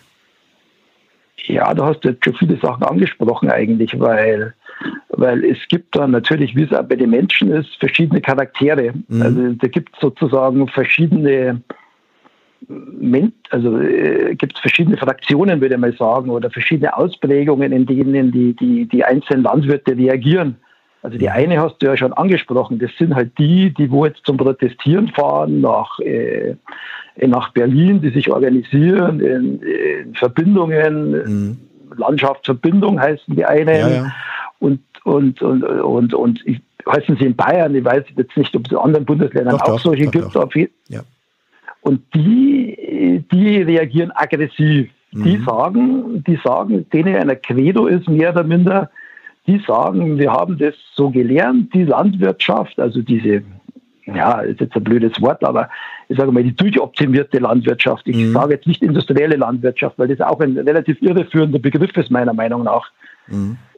Die durchoptimierte Landwirtschaft haben die auch durch meinen Berufsstand äh, gelernt bekommen. Und diese Landwirtschaft wollen sie weiterführen, weil das das Credo ist, an das sie glauben. Das heißt mhm. sozusagen, sie wollen weiter optimieren, sie empfinden staatliche Auflagen als, als Zwang, in, in die sie die ihre Existenz gefährden, weil sie die Produktion gefährden und mhm. damit halt die Gewinne gefährden. Das sind die Traditionalisten, also, wenn man so will. Äh, gibt es aber auch eine, gibt's eine andere Fraktion auch? Ja, genau. Also das würde ich mal sagen, ist so ein Drittel, würde ich sagen. Ja. Dann gibt es vielleicht die, ja, die denken schon irgendwie weiter. Die denken schon irgendwie weiter. Die sehen, dass es Änderungen braucht, aber sie trauen sich natürlich nicht aus dem System ausbrechen, mhm. weil ja praktisch sie ein Geschäftsmodell umstellen müssten. Mhm. Die Konsequenz wäre eine radikale Änderung des Geschäftsmodells, das zur Folge haben würde, dass sie die Existenz ihrer Familie gefährden würden, mhm. weil wer, wer, wer, wer, wer ändert sein Geschäftsmodell ohne Not? Ohne Not, ja, aber wenn die Not da ist. Ja, aber die Strukturen sind so verfestigt und sie haben auch keine wirkliche Exit-Strategie. Okay. Man würde ja nur ändern, wenn es eine wirkliche gangbare Exit-Strategie geben würde. Ja. Und die, die gibt es eben nicht. Mhm. Was ist mit den Dritten? Was ist mit, jetzt haben wir über zwei Drittel äh, gesprochen. Was ist das restliche Drittel? Ja, vielleicht ist es ein bisschen weniger, weil das Ja, okay, aber sind, ja. ja, das sind vielleicht die, die den steinigen Weg gehen und in die, ich nenne es jetzt mal vielleicht ein bisschen provokativ, das Geschäftsmodell in Ökolandbau mhm. ändern oder einfach Aussteiger oder die einfach radikale Schritte gehen. Die gibt es auch, klar, die gibt es auch. Ist Aber das eine Generationenfrage? Nein, würde ich nicht sagen. Überhaupt mhm. nicht. Es ist, äh, es ist eine, überhaupt nicht. Es gibt wahnsinnig viele innovative Bioland, also Biolandwirte, mhm. die schon vor, vor 20 Jahren ausgestiegen sind oder 30. Mhm, mhm, es gibt aber ganz viele junge Landwirte. Das ist ja das Interessante bei dieser ersten Kategorie. Ja die jetzt erst sagen, wir jetzt erst recht, das sind immer die, die nach der Planungssicherheit fordern mhm. und sagen, wir machen jetzt nochmal den größeren Stall oder wir wollen investieren und die fordern die Planungssicherheit. Ja. Also das, das ist sozusagen die Traktorfraktion, die Technikfraktion, die ja. das cool und die das cool finden. Sag mal, du als Steuerberater, ähm, und äh, damit sage ich mal jetzt so Finanzexperte im etwas größeren Sinne. Was, mhm. was müsste eigentlich geschehen, auch unter dem Aspekt von Existenzsicherung, äh, also eine, eine funktionierende ähm, Agrarproduktion äh, ist ja wichtig für, für jede Nation, für jede Gesellschaft. Mhm. Was müsste passieren strukturell und auch finanziell, damit der Weg weg von der äh, alten Techno, Technofraktion ähm, hin zu richtigeren, wie ich auch finde, Agrarwende, neuen Überlegungen, damit der von mehr Landwirten erkannt wird als ein gangbarer Weg, der ihnen auch perspektivisch Existenz sichert. Also hast du Vorstellungen oder kannst du dir etwas vorstellen, wie über staatliche Finanzierung, staatliche Sicherung äh, ein solches Umsteuern, strukturelles Umsteuern der Landwirtschaft möglich ist? Na gut, sagen wir mal, sagen wir mal, ja, es gibt Vorstellungen. Klar, man kann Vorstellungen entwickeln, aber die, diese Vorstellungen, diese Vorstellungen stimmen nicht mit dem gesellschaftlichen Wunschbild der Landwirtschaft überein. Also das muss man mal festhalten. Was heißt das? Das muss man mal festhalten. Das gesellschaftliche Wunschbild der Landwirtschaft wäre ja, wäre ja die Bioland, die kleinbäuerliche Biolandwirtschaft, in der das Tier artgerecht gehalten mhm. wird. Ja. Das ist das Wunschbild, das jeder hat. Ja. Die kleinbäuerliche Landwirtschaft ist sogar das Wunschbild aller politischen Parteien, von AfD bis Grüne. Mhm. Das steht in jedem Parteiprogramm drin. Vielleicht nicht bei der FDP, aber sonst überall. Mhm. Also. Ja. Und warum der, geht das nicht? Bei, äh, aus einer Fixkostenlogik heraus. Ja. Aus einer ganz einfachen, simplen Fixkostenlogik heraus. Das heißt letztendlich, die landwirtschaftliche Produktion in die landwirtschaftliche Produktion in Deutschland, Schrägstrich Mitteleuropa, ist zu klein strukturiert, damit wir für Weltmarktpreise oder generelle Preise äh, kosten, kostengünstig produzieren können. Das brauchen wir also wieder mehr, brauchen wir mehr LPGs? Vielleicht nochmal, vielleicht nochmal, vielleicht nochmal zur ja? politischen Einordnung ja. oder zur historischen Erklärung vielleicht nochmal. 1970 hat es einen Agrarkommissar Mansholt gegeben. Ja. Und die hat diesen sogenannten Mansholt-Plan. Mansholt ja, ja, ja. Ja, hört sich jetzt, hört sich jetzt schlimm an, gell? Ja, ich, ich erinnere mich, ich war da ja schon auf der Welt. Na, ich gerade so, aber ich habe hm. ich hab nicht aktiv miterlebt. Hm. Der Mansholt-Plan besagt letztendlich von dem Agrarkommissar, dass, eine, dass der zukunftsfähige Betrieb in Europa 100 Hektar umfassen soll. Jetzt fragt man sich, wie diese Grenze 100 Hektar ja letztendlich zu, zustande kommt. Also kommt dann fast so vor wie die Inzidenz. Ich wollte gerade sagen, das ist, kommt, kommt so, kam so ähnlich zustande wie der Inzidenzwert 50.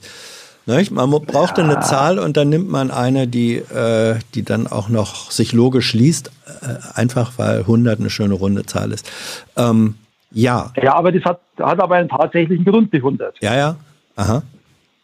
Die 100 hat einen betriebswirtschaftlichen Grund und der ist relativ einfach zu erklären.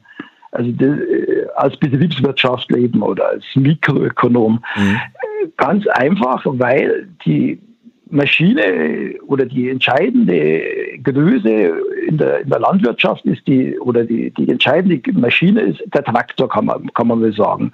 Und immer wenn der Traktor optimal ausgenutzt ist, dann, dann sind die Fixkosten minimal. Mhm. Ganz klar. Mhm. Und damit, wenn die Fixkosten minimal sind, kann ich möglichst billig produzieren. Und jetzt ist halt einfach so, wenn die Maschinenpark bei 100 Hektar ist ungefähr, ist ungefähr der Schnittpunkt äh, dieser, dieser Funktion, kann man, kann man sagen. Mhm. Also die 100 Hektar waren im Jahr 1970 das, was ein Landwirt mit einer optimalen Maschinenausstattung optimal bewirtschaften können. Aus diesem Grund gibt es die 100 Hektar. Mhm. Gilt das, das heute noch? Eine Funktion der technischen ja. Entwicklung kann man das beschreiben. Gilt das heute noch?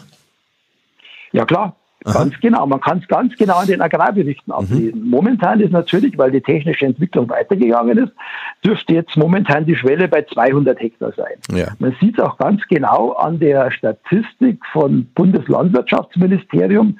Da gibt es jedes Jahr eine Statistik, da wo die Wachstumsschwelle der mhm. Landwirte mhm. definiert ist.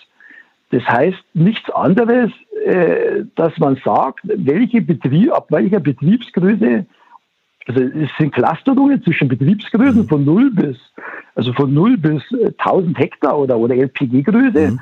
Und dann sieht man, welche Betriebsanzahl größer wird. Also mhm. man sieht halt dann, das ist so ein bisschen eine kleine Normalverteilungskurve. Man sieht halt dann, dass auf der linken Seite die kleinen Betriebe immer weniger werden. Mhm. Das sogenannte Höfesterben und dann gibt es einfach eine Kategorie, ab dem, wo die Höfe größer werden. Und das, das ist halt ziemlich genau bei 150 Hektar. Ja. Du, Richard, ähm, ich, ich möchte noch mal gerne ein paar, ähm, äh, zwei, drei grundsätzliche Sachen äh, dich fragen. Bin ich jetzt neugierig.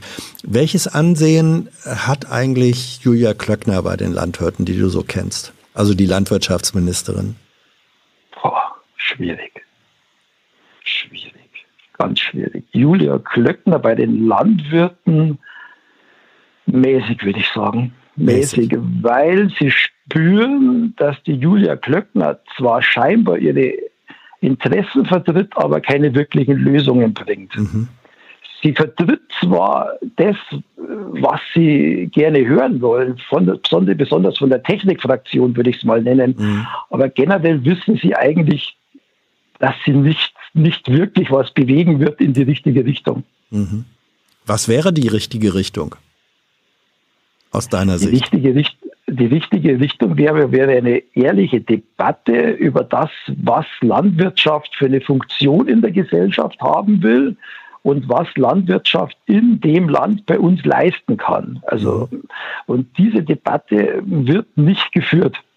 Was wäre aus deiner Weil, Sicht das Ergebnis einer solchen ehrlichen Debatte? Die ehrliche Debatte muss beginnen mit einer grundsätzlichen Frage. Will Deutschland sich autark ernähren?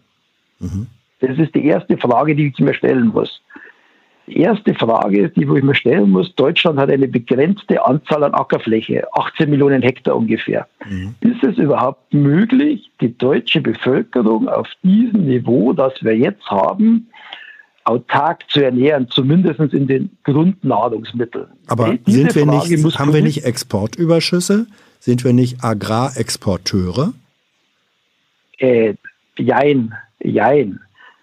In der Gesamtbilanz etwa null, kann man sagen. Bei Obst und Gemüse Importeure, bei Schweinefleisch Exporteure. Aber man muss ja letztendlich sagen, in der deutschen Landwirtschaft spricht man ja von einem Eiweißloch. Mhm. Also das ist das berühmte Soja, das aus äh, Brasilien kommt, in unsere Futtertröge ja, ja. wandert, bei uns veredelt wird und dann praktisch wir wieder teilweise das raus, äh, raus exportieren. Das heißt, mhm. wenn man wenn man wenn man es ehrlich rechnet, das Ganze, ist wahrscheinlich Deutschland mit diesem Fleischkonsum, was wir haben, schwierig, schwierig zu ernähren. Ja.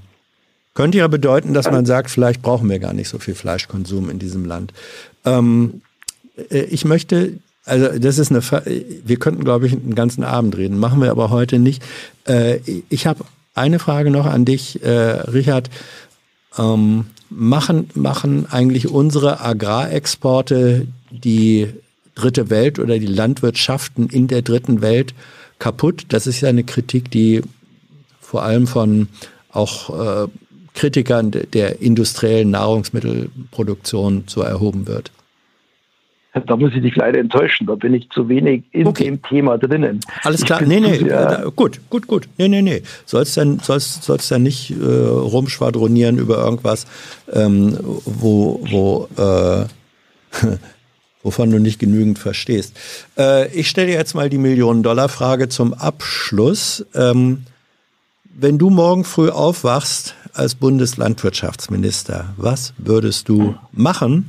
Äh, in den Tagen, äh, die da vor dir liegen? Das ist eine gute Frage. Ich würde. Die ist von Thilo. Ich, ich würde grundsätzlich die Landwirtschaft in Summe ökologischer machen. Mhm. Nicht ausschließlich bio, sondern ökologischer.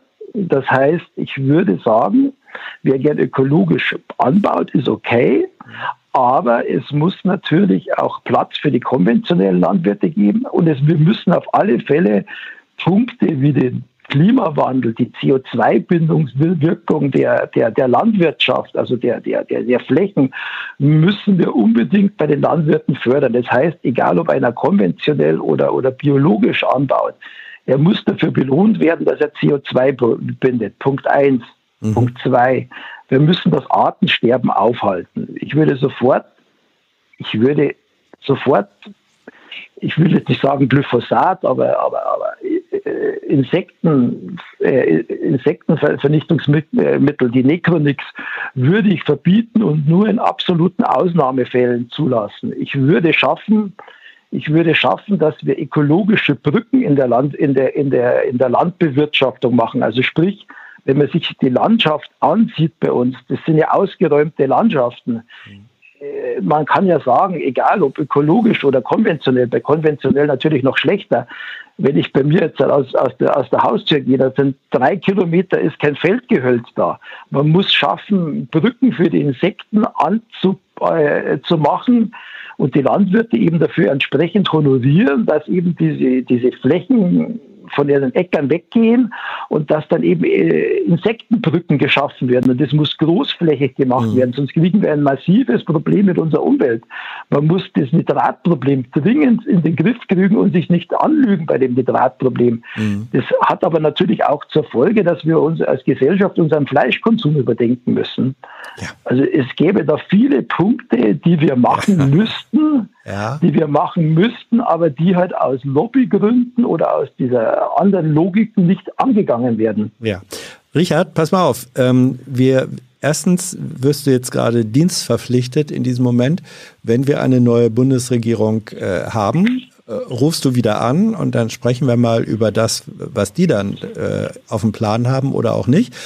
Ähm, und zum Zweiten, indiskret, Hast du dich schon entschieden, wen du bei der Bundestagswahl wählen wirst oder bist du da noch schwankend? Äh, ich bin natürlich nicht schwankend. Aber man muss eins sagen, äh, du spielst sicher darauf an, Habeck mit seiner Agrarwende hat sicherlich im Kern recht sicherlich im Kern hat er recht, dass eine Agrarwende her muss. Nur, nur der Punkt ist der, dass die halt nicht, also die, oder das, ich verfolge immer die, die Diskussionen dann auch mhm. bei den Grünen über, über Agrarpolitik. Viele, viele A, glaube ich, dass die Grünen niemals die Bauern erreichen werden, weil sie sozusagen zu weit weg sind mit ihren Ideen, obwohl sie im Ansatz richtig sind. B ist es aber auch so, ist es aber auch so, dass halt manche Vorstellungen dann auch zu abseitig und, und, und, und zu, ja, zu wenig an der Ökonomie sozusagen orientiert ist. Das Gedankengut, dass man Deutschland auf oder das Gedankengut oder die Vorstellung, dass man Deutschland rein mit Bio ernähren kann und dabei autark sein kann, ist auch rechnerisch wahrscheinlich nicht durchführbar. Mhm. Und das ist natürlich schon ein Punkt, über das man ehrlich diskutieren muss. Gut, jetzt habe ich einen Eindruck, oder wir glaube ich alle, einen Eindruck, wen du vielleicht doch nicht wählen wirst im Herbst. Indiskreter werden wir jetzt nicht. Richard, das war, das war toll, dass du angerufen hast. Und wie gesagt, äh, du bist Dienst äh, sozusagen verpflichtet, wenn es im Herbst eine neue Bundestagswahl äh, gibt. Ähm, ah, der Chat will dich als, als äh, Steuerberater äh, engagieren. Äh, wie, kriegen wir das hin? Vielleicht, vielleicht äh, schreibst du da nochmal an Tilo, ob es irgendeine Möglichkeit gibt, wenn das tatsächlich jemand ernsthaft will, wie man da Kontakte herstellen äh, kann oder so. Ja, doch, Tilo. Wenn du das mir schon hier als Zettel auf den Tisch stellst, dann, ähm, also du, du, hast das, du hast das Ansehen deines Berufsstandes gerade mächtig gemehrt. Ähm, Glückwunsch dazu und mal gucken, was daraus folgt. Richard, ich danke dir sehr für dieses Gespräch. Mach's gut, tschüss. Ich danke dir auch, Hans. Ciao. Ja, Thilo, wenn du mir hier immer solche schlauen Zettel rauf, äh, auf den Tisch legst, dann musst du auch damit rechnen, dass ich die vorlese. Und darauf eingehe. Ähm, solange sie mir nicht völlig absurd erscheinen. Aber das kommt ja selten vor. So, das war Richard, der Steuerberater mit interessanter Agrarvergangenheit und vielleicht Zukunft. Wer weiß das schon. Äh, ah, ich höre, hinten wird wieder telefoniert. Ja? Ähm, Gut, bis die Leitung steht, mache ich kleine Werbung in eigener Sache. Nicht nur der Landwirt braucht finanzielle Unterstützung. Nein, auch die Produzenten von Online-Formaten sind darauf angewiesen. Und äh, da es keine Staatsknete gibt, im Gegensatz zu dem, was manche einfach unterstellen, nein, ist nicht so. Es geht nur, wenn es privat finanziert wird. Ihr seid gemeint. So, wer ist jetzt dran? Hallo, hier ist Hans. Ja, hallo Hans, hier ist die Marie. Marie, was ist dein Thema? Ähm, ich möchte eigentlich so ein bisschen anschließen an Richards Thema. Ähm, und zwar geht es mir um ähm, Gentechnik. Mhm. Ähm, und zwar geht es mir darum, dass so wie der, ähm, wie es halt vorher schon dargestellt wurde, dass ja immer so von vielen, ähm, vielen Menschen, die irgendwie sagen, ja, äh, eigentlich wollen wir den Bilderbuchbauern und ähm, den Biobauern und eigentlich wäre es schön, wenn alles blüht und grün ist und trotzdem ist halt immer noch der ökonomische Druck dahinter, äh, der ökonomische Druck dahinter. Und ähm, trotzdem wird die Gentechnik immer komplett abgelehnt. Und das ist eine super polarisierende ähm, Debatte. Und es gibt so viele Aspekte und dann es wird trotzdem immer total vereinfacht dargestellt und entweder gesagt, man ist komplett dagegen. Ähm, und äh, die Argumente, die dagegen sprechen, sind oft einfach ähm, auf andere, ja, es wird eigentlich immer dann auf andere Probleme wieder verlagert. Und es wird dann gesagt, okay, dann geht es um die Monsanto oder irgendwelche anderen, ähm, ja, irgendwelche anderen Betriebe, die, mhm. die irgendwelchen Massenbau von, von Mais oder was auch immer oder Soja und ähm, ja betreiben. Und an sich hat das alles gar nichts mit Gentechnik an sich zu tun, sondern es gibt so viele tolle Möglichkeiten, die wir mit der Gentechnik eigentlich erreichen könnten, mhm. die aber gar nicht, die gar nicht verstanden werden. Und mhm. der Bürger an sich versteht gar nicht oft, was dahinter ist, was das alles für Möglichkeiten an sich birgt. Und trotzdem wird das so politisch ähm, simplifiziert dargestellt, dass es eigentlich nur ein Pro oder Contra gibt, also eigentlich nur schwarz oder weiß. Mhm. Und ich finde, man müsste einfach mal sagen, was es da für Möglichkeiten geben könnte. Ja, lass uns darüber reden. Ähm, das ist jetzt, was du jetzt angesprochen hast, das ist der Bereich der sogenannten grünen Gentechnik, also Gentechnik ähm, bei der Zucht von oder Veränderung von Pflanzen.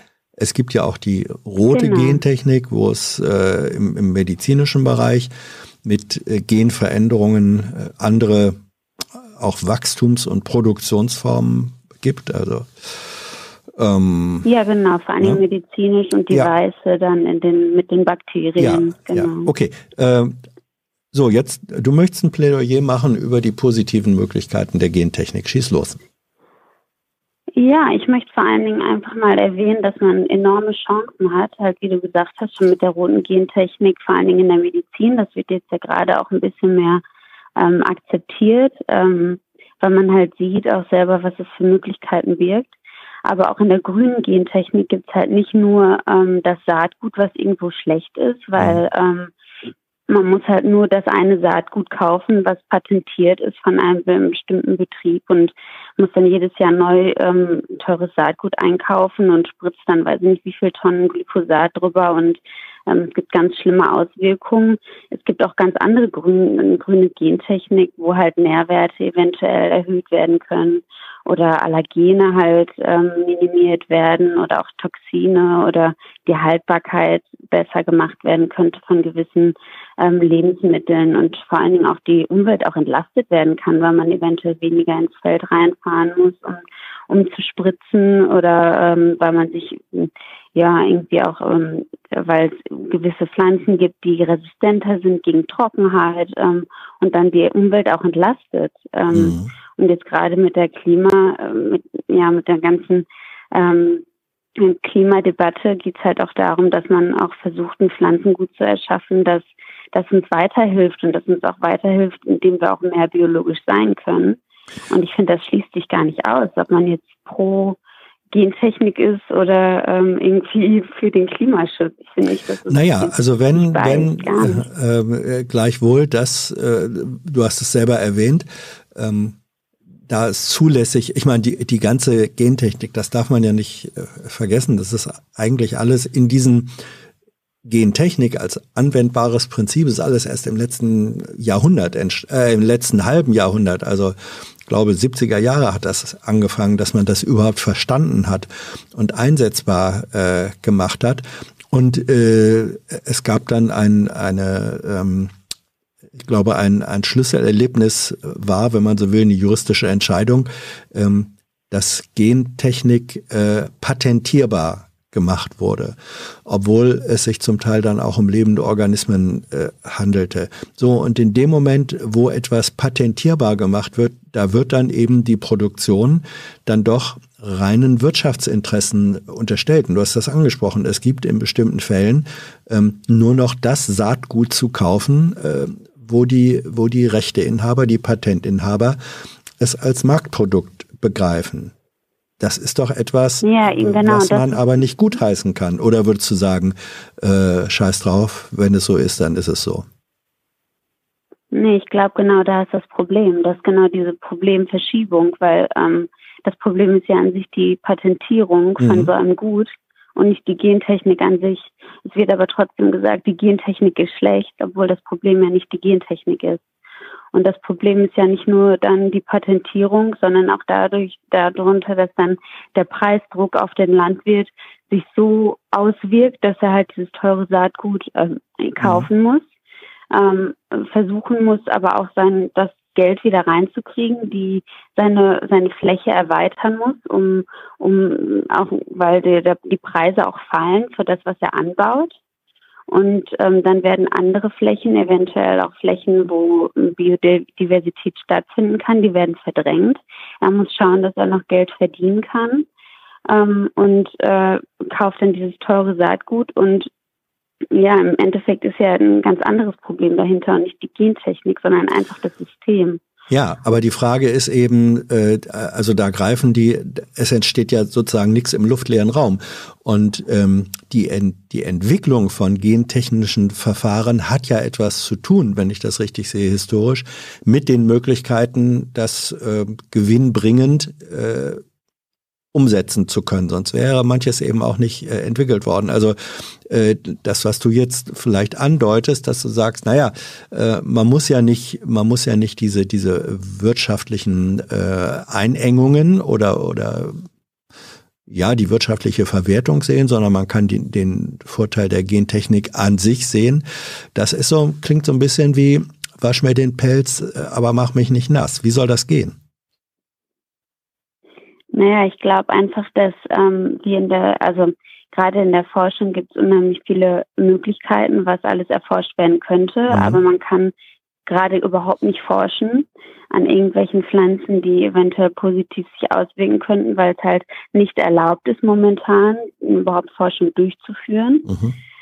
Ähm, und äh, ich kann das, ich kann das nachvollziehen, dass es halt diesen, diesen ökonomischen Druck dahinter gab, dass Gentechnik halt nur dann verwendet wird, wenn es auch Geld bringt ist. Aber ich finde gar nicht, dass es immer, äh, ja, dass es dann immer um Masse gehen muss, sondern mhm. es kann halt auch einfach ähm, wenn es bestimmte Mechanismen gäbe, ähm, dass man sagt, ja, wir, es wird jetzt nicht darum gehen, dass man umso mehr, umso besser, sondern auch darum, umso resilienter, umso effizienter und umso schonender für die Umwelt, umso besser. Ja, das ist die Argumentation, die, äh, die Argumentation äh, wird vorgetragen von denjenigen, die äh, sagen, guckt euch an, wir haben eine wachsende Weltbevölkerung, wir haben Veränderung äh, von Klimabedingungen, deswegen brauchen wir, wenn die Leute nicht verhungern sollen, äh, Nahrungsmittelproduktion, äh, die effizienter äh, da arbeitet. Äh, ich frage mal zwischendurch, bist du beruflich in irgendeiner Weise in diesem Bereich tätig oder angebunden oder ist das einfach nur so dein, dein Thema und Interesse? Na, ich habe ähm, jetzt also ähm, in meinem Studium halt ab und zu mal mhm. die, das Thema der Gentechnik gekreuzt und mhm. ähm, ja selber auch viel, ähm, genau, also ich habe mal medizinische Biologie studiert im Bachelor, Master und habe dann nochmal umgedacht und ähm, bin jetzt mehr so in der, ja, im, äh, in der grünen Gentechnik unterwegs, mhm. nicht, nicht Gentechnik, aber ähm, das interessiert mich halt auch. Mhm. Ähm, aber ich merke halt gerade die, ähm, ja, auch die Frustration bei den Professoren oft, die sagen, wir, haben, wir hätten so viele Möglichkeiten, wir haben, können diese Möglichkeiten nicht ergreifen, weil das nicht akzeptiert wird. Ähm, und da müssen wir zurückgreifen auf äh, klassische Züchtungsmethoden, mhm. die aber viel länger brauchen. Aber wir haben die Zeit momentan ja, wenn wir sagen, die, der Klima, ähm, wir müssen eigentlich jetzt handeln und so mhm. Pflanzen zu züchten dauert halt auch zum Teil Jahrzehnte Mendel oder lässt auf grüßen. jeden Fall ähm, ja, genau, eine gewisse Zeit. Mhm. Ähm, und das kann ich dann nicht nachvollziehen, wenn man sagt, man versucht dann in ähm, neueren, sehr präzisen ähm, Methoden, die man hätte mit, ähm, mit Genome-Editing heutzutage, man könnte sozusagen nur ein ganz minimal in ein Gen eingreifen und wüsste genau, wo, dieses, wo dieser Eingriff stattfindet. Und das wird nicht akzeptiert, weil das sofort im Gen verändert, äh, verändertes Material wäre. Wohingegen, wenn man ältere Gen, also solche ähm, Mechanismen anwendet, wie zum Beispiel Pflanzen mit weiß ich nicht wie viel ähm, Röntgen zu bestrahlen und mhm. man hat eine unheimliche Menge an Mutationen, aber da hat man jetzt ja schon die, weiß ich nicht, 50 Jahre Erfahrung, das ist das, in Or das ist dann in Ordnung und das wird auch erlaubt. Also das ist okay. Mhm. Ähm, dann braucht man trotzdem lange, um die Pflanzen zu etablieren, weil man immer noch gucken muss, gibt es eventuell noch andere Mutationen, die gerade schlecht sind, aber dann wird getestet und wird gesagt, nee, eigentlich ist es okay. Ähm, das wird, das ist erlaubt und muss auch nicht ähm, gekennzeichnet werden. Ähm, und dann andere, wo man viel präziser eingreifen könnte, das ist dann ähm, verpönt. Ja, aber äh, Marie, schade, das ja, glaube, was, was du beschreibst und da muss man dann vielleicht doch auch wieder ähm, den Blickwinkel öffnen. Äh, je präzisere Eingriffsmöglichkeiten äh, in, in Genome du hast, und du hast ja die, die Schere äh, sozusagen, die sehr präzisen Eingriffe ermöglicht, erwähnt, desto, desto mehr wachsen damit natürlich auch, das ist dann einfach objektiv so, Gebrauchs- und auch Missbrauchsmöglichkeiten. Und äh, davor haben Menschen, finde ich, auch berechtigt Sorge, dass sie sagen, wenn diese Instrumente hier geschaffen werden, und das ist ja auch im Bereich, im, im Bereich der humanen Gentechnologie eine der fundamentalen ethischen Fragen. Äh, ich meine, äh, zumindest in Deutschland ist, ist Eingriff äh, oder Veränderung des menschlichen ähm, äh, Erbgutes verboten. Aber wenn es möglich ist und wenn es technisch möglich ist, dann muss man davon ausgehen, dass es eben irgendwie dann doch gemacht wird. Wie, wie kommst du aus dieser am Ende auch ethischen Bredouille raus? Ich finde, ich finde, da hast du einen super Punkt angesprochen und das finde ich auch ähm, ich kann gerade diese Angst auch und ich habe diese Angst auch selber. Ich kann das total gut verstehen. Das ist ja überhaupt nicht nach. Also wenn man sich vorstellt, da greift jetzt irgendwer willkürlich in irgendwelche ähm, Genome ein, das ja. finde ich auch nicht. Ähm, ja, es ist einfach sehr beängstigend. Aber ähm, man muss das, glaube ich, einfach transparent dann gestalten, ähm, einen Sicherheitsmechanismus darum etablieren, der dann halt die Transparenz auch wirklich ermöglicht, sodass äh, man sich auch einfach bewusst wird, was gemacht wird, weil jetzt gerade läuft es so, dass die EU ähm, das verboten hat. Es gibt nur noch sehr, sehr wenig äh, gentechnisch veränderte Pflanzen, mhm. ein bisschen BT-Reis in äh, Mais in ähm, Spanien. Ansonsten ist es komplett, auch die ganze Forschung ähm, hat aufgehört, aber auf der ganzen Welt läuft es weiter. Und in Amerika und in auf vielen Argentinien und auch ganz, ganz viel in China. Da wird viel geforscht und die preschen gerade vor. Mhm. Und mit diesem Präzisismus, den ich erwähnt habe, dass sehr genau eingegriffen werden kann in gewisse ähm, in gewisse Gene, kann man im Endeffekt auch nicht mehr so wirklich nachweisen, was es verändert und was es nicht verändert. Und ich glaube, wir tun uns gerade nicht gut, wenn wir sagen, wir verbieten das einfach und ähm, sagen einfach, was wir nicht sehen oder was wir selber nicht machen, das passiert nicht. Das ist ja nicht so. Die ganze Welt prescht ja weiter vor, galoppiert weiter vor und wir fallen zurück. Ja, aber mit der Argumentation, jetzt, jetzt mache ich mal, pass mal auf, jetzt mache ich mal einen Sprung. Mit der Argumentation werden, wird häufig auch Rüstungsproduktion und Export sozusagen strukturell begründet, indem man sagt, äh, wenn wir diese Waffen nicht herstellen, entwickeln, dann machen sie eben andere. Ja gut, aber ich glaube nicht, dass man, dass man jetzt die Gentechnik als Waffe bezeichnen sollte. Mhm. Ich glaube, wenn man das einfach ja. so, wenn man das so äh, handhaben würde und transparent auch einfach, weil man kann ja so tolle Sachen damit auch bewirken, mhm. ob das jetzt ein Mais, äh, ein Reis ist, der noch Vitamin A ähm, herstellt und man damit Kinderblindheit äh, heilen kann oder ähm, andere Allergene ausschließen kann, Toxine ausschließen kann, die in bestimmten Lebensmitteln vorkommen. Das sind ja ganz tolle Möglichkeiten. Ja. Es geht mir ja gar nicht darum, jetzt ähm, jetzt den, den Monsanto zu unterstützen und irgendeine Produktion zu unterstützen, die, die äh, ja, die irgendwie den Kapital Kapitalismus treibt, sondern es geht mir ja auch darum, dass man, dass wir versuchen auch ähm, ja das rauszuholen, was irgendwie uns auch gut tut. Mhm. Und auch mit jetzt, wenn das Klima sich immer weiter, wir haben die letzten drei Jahre, war so eine Trockenheit, dass unsere Pflanzen da mittlerweile wirklich drunter leiden.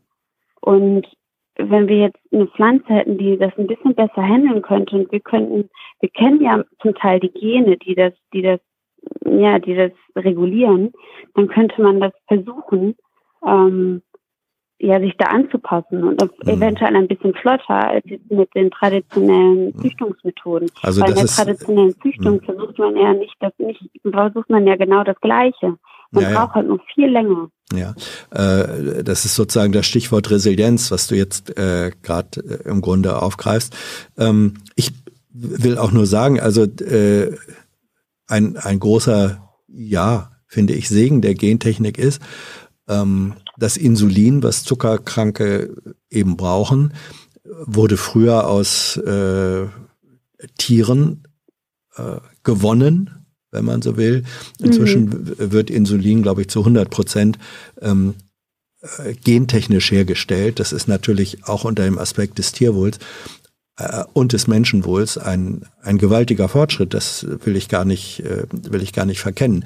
Äh, die naja, es ist ja auch so, dass in der, in der kompletten Lebensmittelindustrie wird ganz, ganz viel gentechnisch, mhm. also in, ob man jetzt irgendwie in der, in der, bei den Bäckern die Bäckerhäfen oder ich weiß nicht was, da ja. gibt so viel, was der Konsument an sich gar nicht mitbekommt oder das, ähm, ja, das Vitamin C oder ich weiß, also es gibt ganz, ganz viel, was wir einfach zu uns nehmen, was wir aber gar nicht registrieren, dass das von Bakterien hergestellt worden mhm. ist. Einfach findest du das eigentlich, findest du das gut? Findest du das gut oder müsste, äh, müsste eigentlich alles, wo man sagen kann, das ist, das kommt durch Gen, ist letztlich das Resultat von Gentechnik oder da steckt Gentechnik mit drin. Also zum Beispiel ist es so, ähm, glaube ich, dass, dass Produkte, äh, Eiweißprodukte, also Milch, äh, Butter und, und, und Eier, ähm, gut, Eis, ja, also landwirtschaftliche oder tierische Produkte, äh, deren Erzeuger, also die Tiere,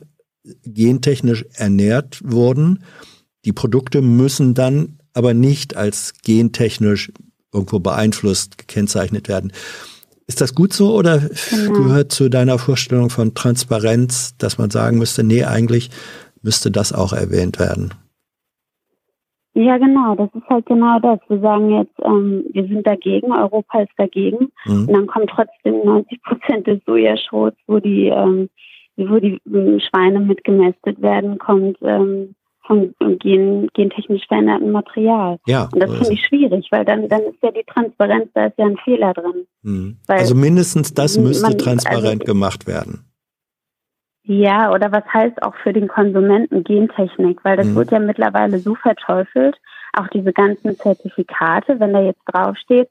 Ich meine, wenn, wenn man jetzt jemand ist, der sich gar nicht damit auskennt, was, was, was wenn er das ähm, Zertifikat sieht, ähm, äh, gentechnikfrei oder was auch immer, was, was, mhm. was hat er da im Kopf? Was denkt er da? Also an sich denkt er ja, okay, sind gute Methoden, weil es jetzt mhm. gentechnikfrei ist. Aber eigentlich wissen viele Leute gar nicht, was das, was das heißt jetzt überhaupt. Also, und das finde ich schwierig, dass einfach die Aufklärung, das ist so ein, ein ähm, komplexes Thema, ähm, dass eigentlich die Aufklärung ähm, viel mehr stattfinden sollte. Ja. Und dass das dann nicht so darüber von der Politik sollte da auch nicht so darüber debattiert werden, ähm, weil entweder bist du auf der Seite, auf der einen Seite rechts oder links oder ja, oder halt pro oder gegen ähm, Gentechnik, sondern dass auch mal wirklich dargelegt werden sollte, was kann man tun, was sind, was, was ist positiv und ähm, wie könnte man aber auch eine Sicherheit erschaffen und ein System erschaffen, dass wir transparent wissen, was wir zu uns nehmen mhm. und nicht irgendwie so einen Schleier davor legen und sagen, das ist gentechnisch verändert und das ist nicht gentechnisch verändert. Also das eine ist gut, das andere ist schlecht. Das ist ja nicht ja, das ist ich, sehr simpel ich, aufgelöst. Ja, aber nicht. also du bist hier die Fraktion äh, Aufklärung, Transparenz und äh, Versuch einer einer nüchternen Abwägung von positiv äh, und, und, negativ.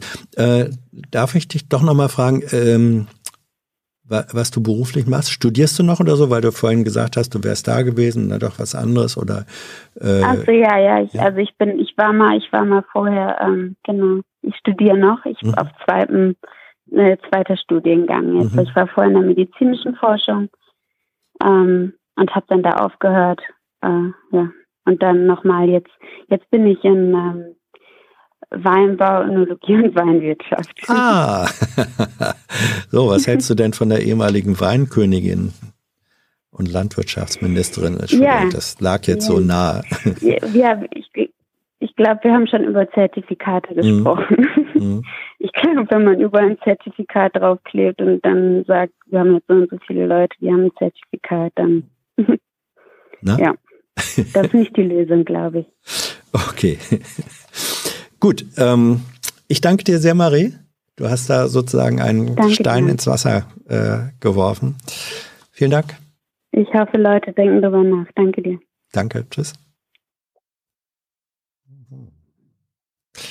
Ja.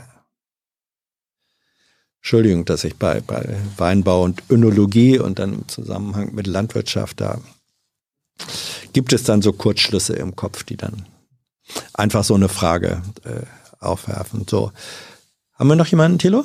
Ja, gut. Es, es wird telefoniert. Na schön. Dann warte ich jetzt mal, bis mir das Zeichen gegeben wird aus der Regie. Mindestens spricht Thilo schon mit jemandem. Und jetzt kann ich, glaube ich, auch mit jemandem sprechen. Wer ist da? Hallo, hier ist Hans. Hallo Hans, hier ist Karina. Karina, ja. Ja. Worüber möchtest du sprechen? Übrigens. Bitte? Ich sag mit C übrigens, nicht, dass ja, ja. auf YouTube stehe. Ähm, ich habe hier, guck mal, ich kann die Kamera das erkennen, vermutlich nicht. Ich habe mir Karina aufgeschrieben und instinktiv mit C. Gut, Karina. Hans, worum geht's? Traum. Worum geht's? Und zwar, ich habe mir, ich höre mir fast alle eure Sendungen an, die ihr online stellt und ähm, bin auch über die Wohnraumoffensive von unserem geliebten Herrn Seehofer gestolpert. Mhm. Äh, und das war ja, wo auch die Grünen sich ähm, geäußert haben zum Thema äh, Eigenheim und äh, Eigenfamilienhäuser. Und mhm. ähm, das ist ein Komplex, der mich sehr getriggert hat. Ähm, ich wohne im auch im Süden Deutschlands und äh, im Speckgürtel, also im weiten Speckgürtel rund um München. Mhm. Und ähm, vor Ort ist, äh, erleben wir halt eine nicht dagewesene Preisexplosion. Ich weiß, dass die im ganzen Land ist, aber im süddeutschen Raum natürlich mhm. extrem. Und ähm, mich ärgert halt unglaublich der Fakt, dass ähm, sich gebrüstet wird mit geschaffenem Wohnraum, den man faktisch nicht spüren kann und gleichzeitig in einer äh, Debatte der Grünen, die ja doch sehr zynisch ist, weil ich denke, viele von diesen Politikern privilegiert sind und wahrscheinlich selber in einem Einfamilienhaus leben. Mhm. Ähm, und ähm, ja, das hat, ähm, das triggert mich einfach unglaublich, dieses Thema, weil ich ähm, selber verfolge, jeder, der eine Wohnung sucht und ähm, im mittleren bis höheren Einkommenslage liegt, feststellt, dass ähm, bei Neuvermietungen die Preise so extrem gestiegen sind, dass man sich wirklich dreimal überlegt, ob man aus seiner Wohnung rausgeht oder mhm. nicht. Und ähm, zum Thema Kauf von Immobilien es völlig abwegig geworden ist, dass äh, ich sag mal ein Mittelverdienerpaar ähm, sich ein Haus kaufen kann. Also das ist bei uns in den Regionen wirklich völlig ausgeschlossen, beziehungsweise es ist nicht ausgeschlossen. Höchstens man hat die äh, bequeme Situation, dass man in die Erbengemeinschaft fällt und irgendwie durch die Familie mhm. äh, unterstützt werden kann oder beziehungsweise sich natürlich ähm, einen riesen Berg Schulden auftischt, der ja glücklicherweise durch die Niedrigzinspolitik der, der EU äh, ohne Probleme finanziert wird und äh, die Menschen aber überhaupt nicht verstehen, dass sie sich ein Riesenrisiko damit natürlich auch einkaufen, ja. weil natürlich dieser Wunsch nach dem Eigenheim, was ja quasi der Mittelstandstraum schlechthin ist, ähm, einfach da ist. Ja, ist das, äh, darüber wollte ich jetzt mit dir reden. Ähm, dass Menschen Wohnraum brauchen, und zwar bezahlbaren Wohnraum und nicht nur für die bezahlbar, die äh, sozusagen ganz oben in der Einkommensskala sitzen, äh, das ist völlig klar. Ähm, muss das denn Eigentum, Wohneigentum sein oder äh, ist, ist Eigentum unter Umständen äh, auch eine Ideologie oder eine Chimäre? Wie ist denn da deine Position? Also ich bin nicht grundsätzlich ähm, gegen Mieten. Mhm. Ich finde halt einfach, es ist immer die Frage, wie. Ähm, wir leben in einem Land, wo Bauen unglaublich teuer ist mhm. ähm, und die Preisentwicklungen, die Immobilienblase ja so gewachsen ist, dass jeder, der jetzt neuen Wohnraum sucht, natürlich zu Höchstpreisen mieten muss, ja. weil die Leute, die die Immobilien anbieten, sich natürlich auch eine gewisse Rendite erhoffen und das muss alles irgendwo bezahlt werden. Mhm. Wenn ich, äh, wenn wir, wenn wir vor Jahrzehnten eine grundsätzlich andere Politik gefahren hätten, wie jetzt zum Beispiel in Österreich das Wien uns ja vorgemacht hat, dass einfach ein städtischer Wohnungsbau, ein sozialer Wohnungsbau einfach die Grundlage bietet, dass auch, ich sag mal, Mittelverdiener die Möglichkeit haben, zu einem angemessenen Wohnkosten zu leben, mhm. wäre das durchaus in Ordnung ich sehe das ambivalent, weil wir, wir auch als jüngere Generation ja durchaus ähm, dahin getrieben werden, eigentlich uns selber privat abzusichern. Und zu einer privaten Absicherung gehört für mich auch Altersarmut, Vorbeugung durch Eigentum. Ja. Sei es jetzt, also es muss kein Haus sein. Ich ja, bin ja. jetzt nicht so, aber allgemein einfach, dass man das ist ja das, wo man eigentlich hinpropagiert wird. Mhm. Also sorgt für eure eigenen Rentenversicherungen, sorgt für eure eigenen Absicherungen im Alter durch Immobilien und durch eigentlich auch durch die EZB-Politik wird ja Wohnraum extrem befördert, also zumindest Eigentum befördert, weil man hat ja auch gar keine Möglichkeiten, ähm, sein Geld irgendwie sinnbringend anzulegen. Also mhm. was früher vielleicht das Sparbuch oder Tagesgeld für äh, eine Generation war, wie meine Eltern zum Beispiel, ähm, das gibt's ja heute nicht mehr. Heute bleibt eigentlich einem nur noch Immobilien oder in den Markt, also in den Aktienmarkt, ja. in die Börse zu gehen. Und ähm, Deutschland ist ja kein Land, wo Privatpersonen stark in Börsenaktivitäten ja. involviert sind, weil ähm, viele halt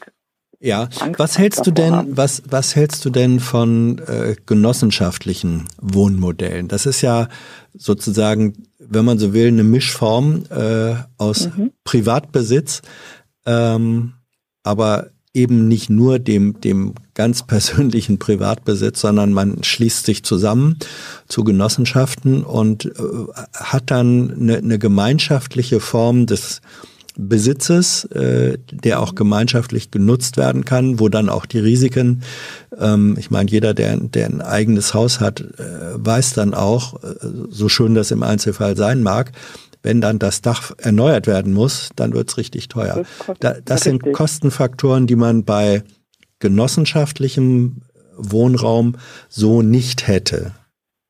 Hm. Also ich finde grundsätzlich Genossenschaften ähm, eine sinnvolle Art zu wohnen.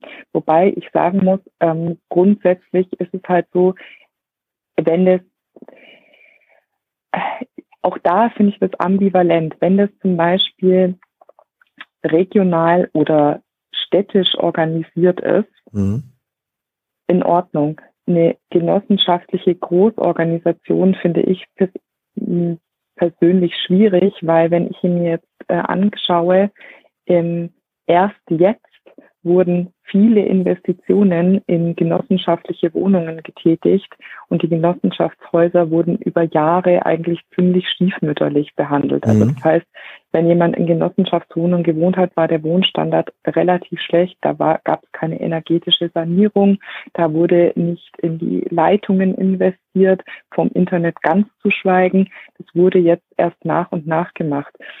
Ähm, die wenigen Genossenschaftswohnungen, die es ja per se überhaupt noch gibt, äh, muss man ja auch dazu sagen, die wurden ja in äh, den 90ern, glaube ich, relativ viel oder in den 2000ern relativ viel auch privatisiert und verkauft ähm, und umgewandelt. Ja, wie, wie aber auch die kommunalen, wie auch die kommunalen äh, Wohn Wohnungseigentümer. Ähm, ja. Das war ja so eine der Zahlen, die wir dann auch in der in dieser Pressekonferenz ähm, wo da die äh, die Wohnrauminitiative ihre dolle Zwischenbilanz äh, mhm. gezogen hat. Die Zahl wurde ja nicht also bestritten. Also wir, wir haben also nee. der, der Anteil der, äh, des sozialen Wohnraums, der hat sich, ist auf äh, im Laufe der letzten 40 Jahre auf ein Viertel runtergegangen von, ich glaube, über vier hm. Millionen Wohnungen ja, ich, äh, auf eine Million Wohnungen. Ne? Das hat mich halt auch furchtbar aufgeregt. Ja. Es werden halt jetzt Themen quasi berichtigt, die man vorher mal wieder falsch gemacht hat. Also ja. man schafft sich immer seine eigenen Probleme, die man dann im Nachgang jetzt zu teurem Geld, weil ich meine, jetzt Wohnungen zu bauen, ist halt viel, viel, viel teurer. Ähm, zu Spitzenpreisen werden Wohnungen gebaut auf unseren Kosten. Das sind Kosten, die der Steuerzahler trägt. Ähm, also als statt, dass man in der Vergangenheit einfach ein bisschen längerfristig soziale ähm, Themen im Auge gehabt hätte. Also man hätte die Wohnungen ja nicht äh, komplett auflösen müssen. Ich, ich meine, dafür bin ich zu jung. Ich habe damals natürlich die mhm. politische Debatte nicht verfolgt. Ich weiß nicht, warum die das überhaupt äh, gemacht haben. Ja, weil sie, ähm, das hat was mit, mit neoliberaler Politik zu tun äh, gehabt. Da wollten dann, äh, dann war in, in Kommunen, die waren natürlich auch nicht so besonders ähm, einkommenbringend, äh, Sozialwohnungen. Hm, ja, natürlich. Und dann, dann sollen sie auch nicht. Ne, sollen sie nicht sein. Und dann haben, haben eben Städte ihr Tafelsilber äh, verscheuert, um das mal deutlich so zu sagen. Nicht? Wir, wir hm. verkaufen dann unsere städtische Wohnungsgesellschaft äh, und das bringt dann ordentlich Einnahmen. Die hat man einmal und dann sind sie weg und dann sind eben die Wohnungen auch weg. Aber das war sozusagen äh, politisches Mantra, will ich, will ich mal fast sagen, ähm, in mhm. einer äh, bis in die Kommunen rein auch neoliberalen Phase von Politik, die sich jetzt, äh, was sich jetzt einfach äh, im Moment recht. Wie sehe denn, also es gibt einen, ähm, einen, einen zweiten Aspekt, den ich da diskussionswürdig finde, ähm, mhm. wenn man vergleicht Wohnungs, äh, ja, Wohnungsbau äh, in Deutschland mit zum Beispiel Holland, dann wird festgestellt, äh, es geht in Holland erstens schneller, weniger Bürokratie und zweitens ist es auch kostengünstiger, weil bestimmte Faktoren, die in Deutschland einfach dann kostentreibend sind, äh, an, an Ausstattung und so weiter, ähm, dort nicht so hoch sind äh, wie in Deutschland. Verfolgst du diese Debatte? Hast du da eine Meinung dazu? Ähm, zu Holland habe ich eine ganz dezidierte Meinung. Ja. Zwar jetzt nicht äh, zu der Schnelligkeit, wie gebaut wird, aber das ist in Deutschland ja sowieso eine Katastrophe. Also mhm. jegliche Bauvorhaben sind extrem schwierig umzusetzen, sei es private oder auch Großbaustellen. Da gibt es ja diverse Sachen. Stuttgart 21, unser mhm. schöner Flughafen in Berlin, um mal zwei Beispiele zu nennen. Aber auch jeder, der, glaube ich, mal ähm, bei irgendeinem Bauvorhaben oder Freunde hatte, die irgendwie gebaut haben, wissen ja, dass Bauämter wirklich äh, Meister sind in sich querstellen oder in irgendwelchen diversen Vorschriften äh, einem vorzubeten. Also das ist halt irgendwie deutsche Bürokratie par excellence. Ähm, um auf Holland zurückzukommen, was ich da äh, festgestellt habe und auch in diversen Artikeln immer wieder ähm, rauskommt, ist, dass ähm, die ein ganz anderes Wohnverhalten ja auch haben wie wir Deutsche. Also der Deutsche ähm, ist ja unglaublich gut im Wohnflächenverbrauch. Das heißt, wir haben eine Generation, die in sehr großen Häusern lebt, wo die Kinder äh, in die urbanen Städte gezogen sind und wo halt Mama und Papa nach wie vor im Riesenhaus im ländlichen Raum wohnen. Das ist zum Beispiel in, in Holland nicht der Fall. Die Menschen verfolgen ein anderes Wohnkonzept. Da wird quasi dann sich vergrößert, wenn das vonnöten ist und dann aber sich auch wieder verkleinert, wenn die Familienphase vorbei ist. Das heißt, der gesamte Wohnungsmarkt ist viel volatiler, da ist viel mehr Bewegung drin. In Deutschland kann man, ist maximal ein Prozent der Immobilien überhaupt zum Verkauf auf dem Markt. Also der Markt ist sehr starr. Ähm, viele wollen auch gar nicht verkaufen. Ja, aber ist das, ist das nicht ein Stück weit äh, in der logischen Konsequenz dessen, was du am Anfang gesagt hast? Ähm, gesagt, ja, das ist ja eine Form von Sicherheit äh, zu schaffen, eben durch Eigentum. So, wenn mir dieses Eigentum jetzt diese Sicherheit schafft und wenn ich vielleicht dieses Eigentum dann auch noch über 20 oder mehr Jahre erstmal abbezahlen musste oder muss, dann äh, verhökere ich es natürlich auch nicht so gleich. Also ist, ist das nicht natürlich, folgerichtig? Das, das, doch, das liegt natürlich in der Konsequenz. Das hm. äh, Gleiche funktioniert aber in Holland zum Beispiel auch, weil ähm, die Menschen einfach flexibler sind in ihrer Wohnraum- und Lebensgestaltung. Und da, da der Deutsche halt sehr stabil ist in seiner Wohnsituation prinzipiell. Also wenn jemand mal Immobilieneigentum hat, so wie du es ja auch gerade gesagt hast, dann will man das oft auch nicht mehr hergeben. Das heißt, viele sind gar nicht bereit, äh, dann, wenn das Häuschen endlich abbezahlt ist, zu sagen, naja gut, jetzt bin ich, keine Ahnung, Mitte 60, eigentlich brauchen wir das gar nicht und eigentlich ist es mir auch viel zu groß und putzen will ich es schon dreimal nicht mehr. Und die Kinder wollen es eigentlich auch nicht, weil es steht irgendwo, wo es halt keiner braucht mhm. oder keiner ja aktiv jetzt nachfragt, ja, dann verkaufe ich es halt und ermögliche aber vielleicht einer Familie, die dringend eigentlich ein Haus suchen würde, sich da rein zu verwirklichen und nicht neuen Wohnraum zu schaffen, neue Flächen zu versiegeln und suche mir dann eine Wohnung vielleicht näher bei meinem Kind oder näher in, im urbanen Umfeld. Wo Wie bringt man Menschen dahin, dass sie sozusagen äh, da mehr Flexibilität äh, im Handeln, ja, im. Denken, auch im Loslassen. Es ist ja ein Loslassen dann auch. Absolut, absolut. Das ist meine große Frage, die ich mir auch, die ich, wir auch zum Beispiel in unserer Familie mhm. äh, teilweise wirklich sehr hitzig diskutieren, mhm. weil ich selber habe auch Großeltern, die in ihrem schönen Haus wohnen und da auch drin sterben wollen und ich und selber habe eine Familie ja, das bringt mir halt nichts, weil wenn ich erbe, wenn ich 60 bin, dann brauche ich es halt einfach mhm. nicht mehr. Ähm, sondern ich würde es vielleicht jetzt brauchen. Jetzt habe ich ein kleines Kind und ich würde mich mhm. jetzt auch viel eher darüber freuen. Mal davon abgesehen, dass ich, dass ich persönlich finde, mit Erbe sollte man eh nicht rechnen, weil das einfach was ist, was man nicht selber geleistet hat. Und manche haben halt ein Glück, äh, dass sie vielleicht was bekommen und viele haben halt auch kein Glück, dass sie eben mhm. Eltern hatten oder Großeltern hatten, die sich was aneignen konnten. Also ist das, ich finde, das ist eine per se sehr schwierige Debatte Erben. Aber ich frage mich, wie man unsere Bürger dazu hinbringt, einfach mit diesen Lebensphasen, nach, also mehr nach Lebensphasen zu denken. In Holland funktioniert das wirklich gut.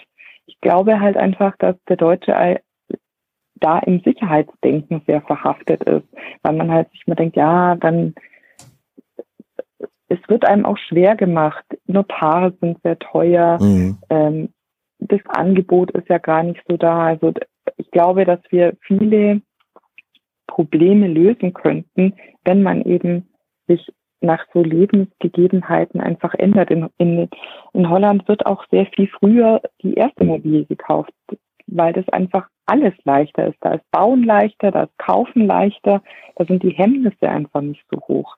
Weil ja. jeder halt weiß, so ich habe dann hier eine Sicherheit, wenn ich die Wohnung bezahle, weil am Ende vom Tag grundsätzlich ist es ja eigentlich auch egal, ob ich Miete zahle oder in der Bank einen Kredit zurückbezahle. Ja, das, das ist also sowieso ich, aus meiner Tasche. Ich, ich, pass auf, ich, jetzt sage ich noch mal was aus meiner ähm, Biografie. Ähm, mein Vater war Architekt und Stadtplaner, also hatte viel mit Wohnen und Wohnraum zu tun. Und irgendwann, als ich Student war, ähm, war auch mal die Überlegung, äh, soll ich, soll ich irgendwann mal dran denken, mir eine eigene Wohnung oder so zu kaufen? Und dann hat er gesagt, naja, ich als Stadtplaner konnte dir natürlich nur dazu zuraten, aber jetzt sage ich dir mal, überleg mal, ähm, du hast ja nicht das Geld hier in der Gegend rumliegen und kannst, kannst dir einfach kaufen, sondern musst dir so und so viel leihen. Und wenn du dann äh, guckst, was zahlst du eigentlich, bis du die Wohnung abbezahlt hast, dann sagt er, dann zahlst du ähm, das Doppelte äh, von dem, was eigentlich der Kaufpreis ja. ist, weil du eben Zinsen und so weiter äh, bedienen musst. Ähm, und er sagte, und im Übrigen, äh, das vergessen dann die Leute, die jetzt sagen, kaufe ich mir eine Eigentumswohnung, die vergessen das auch gerne. Du hast ein Drittel dessen, äh, also mindestens ein Drittel bis 40 Prozent dessen, was du an Miete zahlst, ähm, musst du als Eigentümer im Monat äh, auch rechnen, sei es für Rücklagen, eben, ne, wenn das mhm. kaputte Dach dann da ist oder so. Ähm, also man, man, kann das nicht sozusagen sagen, jetzt äh, im, im, wenn ich, was weiß ich, 1000 Euro Miete zahle, runde Zahl gegriffen, jetzt habe ich eine Eigentumswohnung, dann spare ich im Monat 1000 Euro. Nee, so ist es eben dann äh, auch nicht. Das hat bei mir dazu geführt, dass ich gesagt habe, nö, wenn ich nicht das Bedürfnis danach habe, ich, ich fühle mich dann als Mieter besser. Aber das ist eine persönliche äh, Geschichte. Aber also da muss ja. ich, da muss ich dir ganz klar widersprechen. Ah, ja. ähm, je, jede Bank, also das war früher bestimmt so, da, ja, klar, da bin ich bei dir. Ist ein paar Jahre aber her. jede Bank, jede Bank, die heute eine Finanzierung durchrechnet mhm. und wenn man sich nur mal, sagen wir mal, man lässt sich nur mal unverbindlich beraten. Man, ja. man ist sich unsicher, man, keine Ahnung, hat das Studium hinter sich und dann kommen ja viele neue Themen auf einen zu. Ähm, jede Bank rechnet es so, das, was man ja an Miete zahlt, kann man ja an Kredit fürs Haus auch abbezahlen oder für die Wohnung abbezahlen, also für sein Eigentum abbezahlen. Ähm, und so wird es einem auch attraktiv gemacht durch die Banken. Und ähm, na? Ja, also die Rundumkosten, die da noch anlaufen, die hat man in der Miete natürlich durch die Nebenkosten auch und alles, was ja umschlagbar ist, wird ja auch ja. umgeschlagen und die Mieterhöhungen äh, dienen ja dem Eigentümer auch dazu, die Sachen, die er nicht auf den Mieter abwälzen kann, ja doch indirekt auf den Mieter abzuwälzen, weil jeder, der ähm, also ich, ich will gar nicht von einem einzelnen Vermieter sprechen, sondern eher auch eher von den Vermietgesellschaften. Die machen da schließlich Gewinne damit. Da muss Eben. ja Geld übrig bleiben. Eben. Ja, also ja, ja. die machen das ja nicht. Es sei denn, es handelt sind. sich um kommunale äh, Unternehmen. Jetzt sind wir wieder ja. in Wien und so weiter. Ähm, Richtig. Ja. Gut. Und dann äh, wäre das, wenn wir das hätten, ja. dann äh, wären auch die Mieten nicht so furchtbar teuer. Ja. Carina, äh, ich danke ja. dir und ähm, ja, ich, ich weiß jetzt gar nicht, was ich, was ich dir wünschen soll. Ich kann natürlich nicht sagen, äh, mögest du möglichst bald das Haus deiner Großeltern erben. Das wäre ein ja, furchtbarer um Wunsch. Willen, nein, nein. Nicht. Aber, aber vielleicht, weil du ja sagst, dass ihr auch im Familienkreis darüber diskutiert, manchmal ist es ja dann doch möglich, dass man, auch wenn sozusagen Wohnraum in der Familie da ist, dass man dann doch zu Modellen und Verfahrensweisen äh, kommt, die die beiden Seiten nützt. Vielleicht müssen deine Großeltern dann eben doch nicht in dem Haus sterben, wenn es äh, auch da können Diskussionen was was locker machen, wenn sich dann eine andere Form äh, ergibt. Ja, ich danke dir jedenfalls. Ich habe mir noch einen, ja? einen kleinen äh. Sidekick und zwar zum Thema Wahlen dieses Jahr. Mhm. Ähm, wie ähm, ist denn deine Meinung zu taktischem Wählen von Kleinparteien, weil darüber diskutieren wir auch heiß. Mhm. Und ihr seid ja jeden Tag mit den großen Parteien und den kleineren Parteien im Austausch. Äh, meinst du, das kann eine gute Strategie sein? Ja, natürlich kann Haltung? das. Also das, das ähm, äh, es, es, also für das Wahlen von von Kleinparteien, da finden sich natürlich wirklich gute Gründe sowohl äh, dafür als auch dagegen. Ähm, die Frage ist jetzt, was, was bezeichnet man als Kleinparteien? Ähm, alles, was unter fünf Prozent ist, das muss man letztlich mal sagen, Stimmen, die unter fünf Prozent äh, sind, die ähm, oder Parteien, die unter fünf Prozent landen, da geht die Stimme mindestens nicht in zählbare Mandate ein, jedenfalls nicht in der Richtung, wie man sie gerne hätte. Das ist schon, deswegen die größeren Parteien sagen dann ja auch immer, äh, das ist eine verschenkte Stimme, wenn ihr Organisationen wählt, ähm, die dann aber doch nicht absehbar reinkommen werden, äh, schmeißt eure Stimme nicht weg. Auf der anderen Seite ist natürlich genauso wahr. Jede Stimme, die für Kleinparteien äh, abgegeben wird, auch wenn die nicht reinkommen, auch wenn die äh, ein, zwei oder drei Prozent äh, kriegen. In der Summe bedeutet das, das sind Stimmen, äh, die auch Zeichen sind, dass diese Wähler auf Teufel komm raus nicht einverstanden sind mit dem Angebot, was die großen Parteien an Politik da machen. Ja, also das ist, man kann auch damit äh, ein Zeichen setzen, dass man sagt, ähm, auch wenn diese, auch wenn diese Stimme, die ich hier abgebe, sich nicht in Bundestagsmandaten niederschlägt, ich kann damit dennoch Zeichen von politischer äh, Unzufriedenheit oder von politischem Willen setzen. So, das sind die beiden Sachen, die man gegeneinander setzen kann. Und ähm, viele Parteien haben irgendwann mal wirklich als kleine, äh, als sehr kleine Parteien angefangen. Und wenn man ihnen gar nicht erst die Chance gibt, äh, zu wachsen, dann können sie auch gar nicht wachsen. Das ist ja klar. So, das sind so, sozusagen die Sachen, die, die da gegeneinander ähm, zu diskutieren sind und zu welchem Ergebnis da die Einzelne oder der Einzelne kommt, das ist euer Ding. Ja, danke schön. Sehr gerne.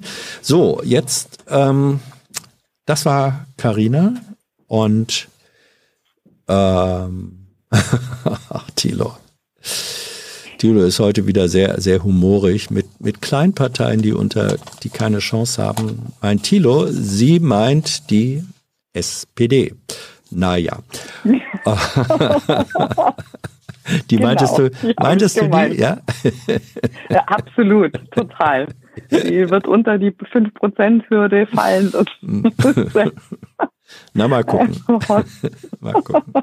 Carina, danke dir. Danke, Hans. Schönen die, Abend noch. Für die, wie der Bayer sagen würde. So, ähm, das war's für heute. Zwei sachdienliche Hinweise. Der eine, zwischendurch schon mal kurz gegeben, das Format gibt's nur wie alle anderen auf diesem Kanal durch eure Unterstützung. Ihr wisst das. Und äh, die zweite ist, ähm, nächste Woche werden wir uns nicht sehen, jedenfalls, oder hören, jedenfalls nicht live hier, sondern erst in zwei Wochen am 16. März. Das hat etwas damit zu tun, als wir mit diesem Format gestartet haben, da haben wir gesagt, ähm, mal gucken, wir machen es jetzt erstmal wöchentlich, äh, um es auch zu etablieren. Und dann äh, sehen wir weiter, wie es dann weitergeht. Und wir haben jetzt, und das merkt ihr ja auch, es gibt im Rahmen sozusagen des, des gesamten Formats, es gibt die wieder vermehrt Dinge, das Regierungstagebuch ähm, und, und andere Sachen, die da regelmäßig reinkommen und erscheinen sollen. Und das ist eben alles zusammen ein richtig mordsmäßiger Produktionsaufwand, sodass wir gesagt haben, nächste Woche machen wir mal Pause und äh, in zwei Wochen, 16. März, sehen wir uns wieder. Und wie es dann weitergeht, mal gucken. Da sind wir eben auch flexibel. Also, aber äh, nicht so, dass ihr denkt, ach, was? 13 Folgen und das war's. Nein, nein. Äh, es geht weiter. Das war's für heute. Danke für euer Interesse. Tschüss.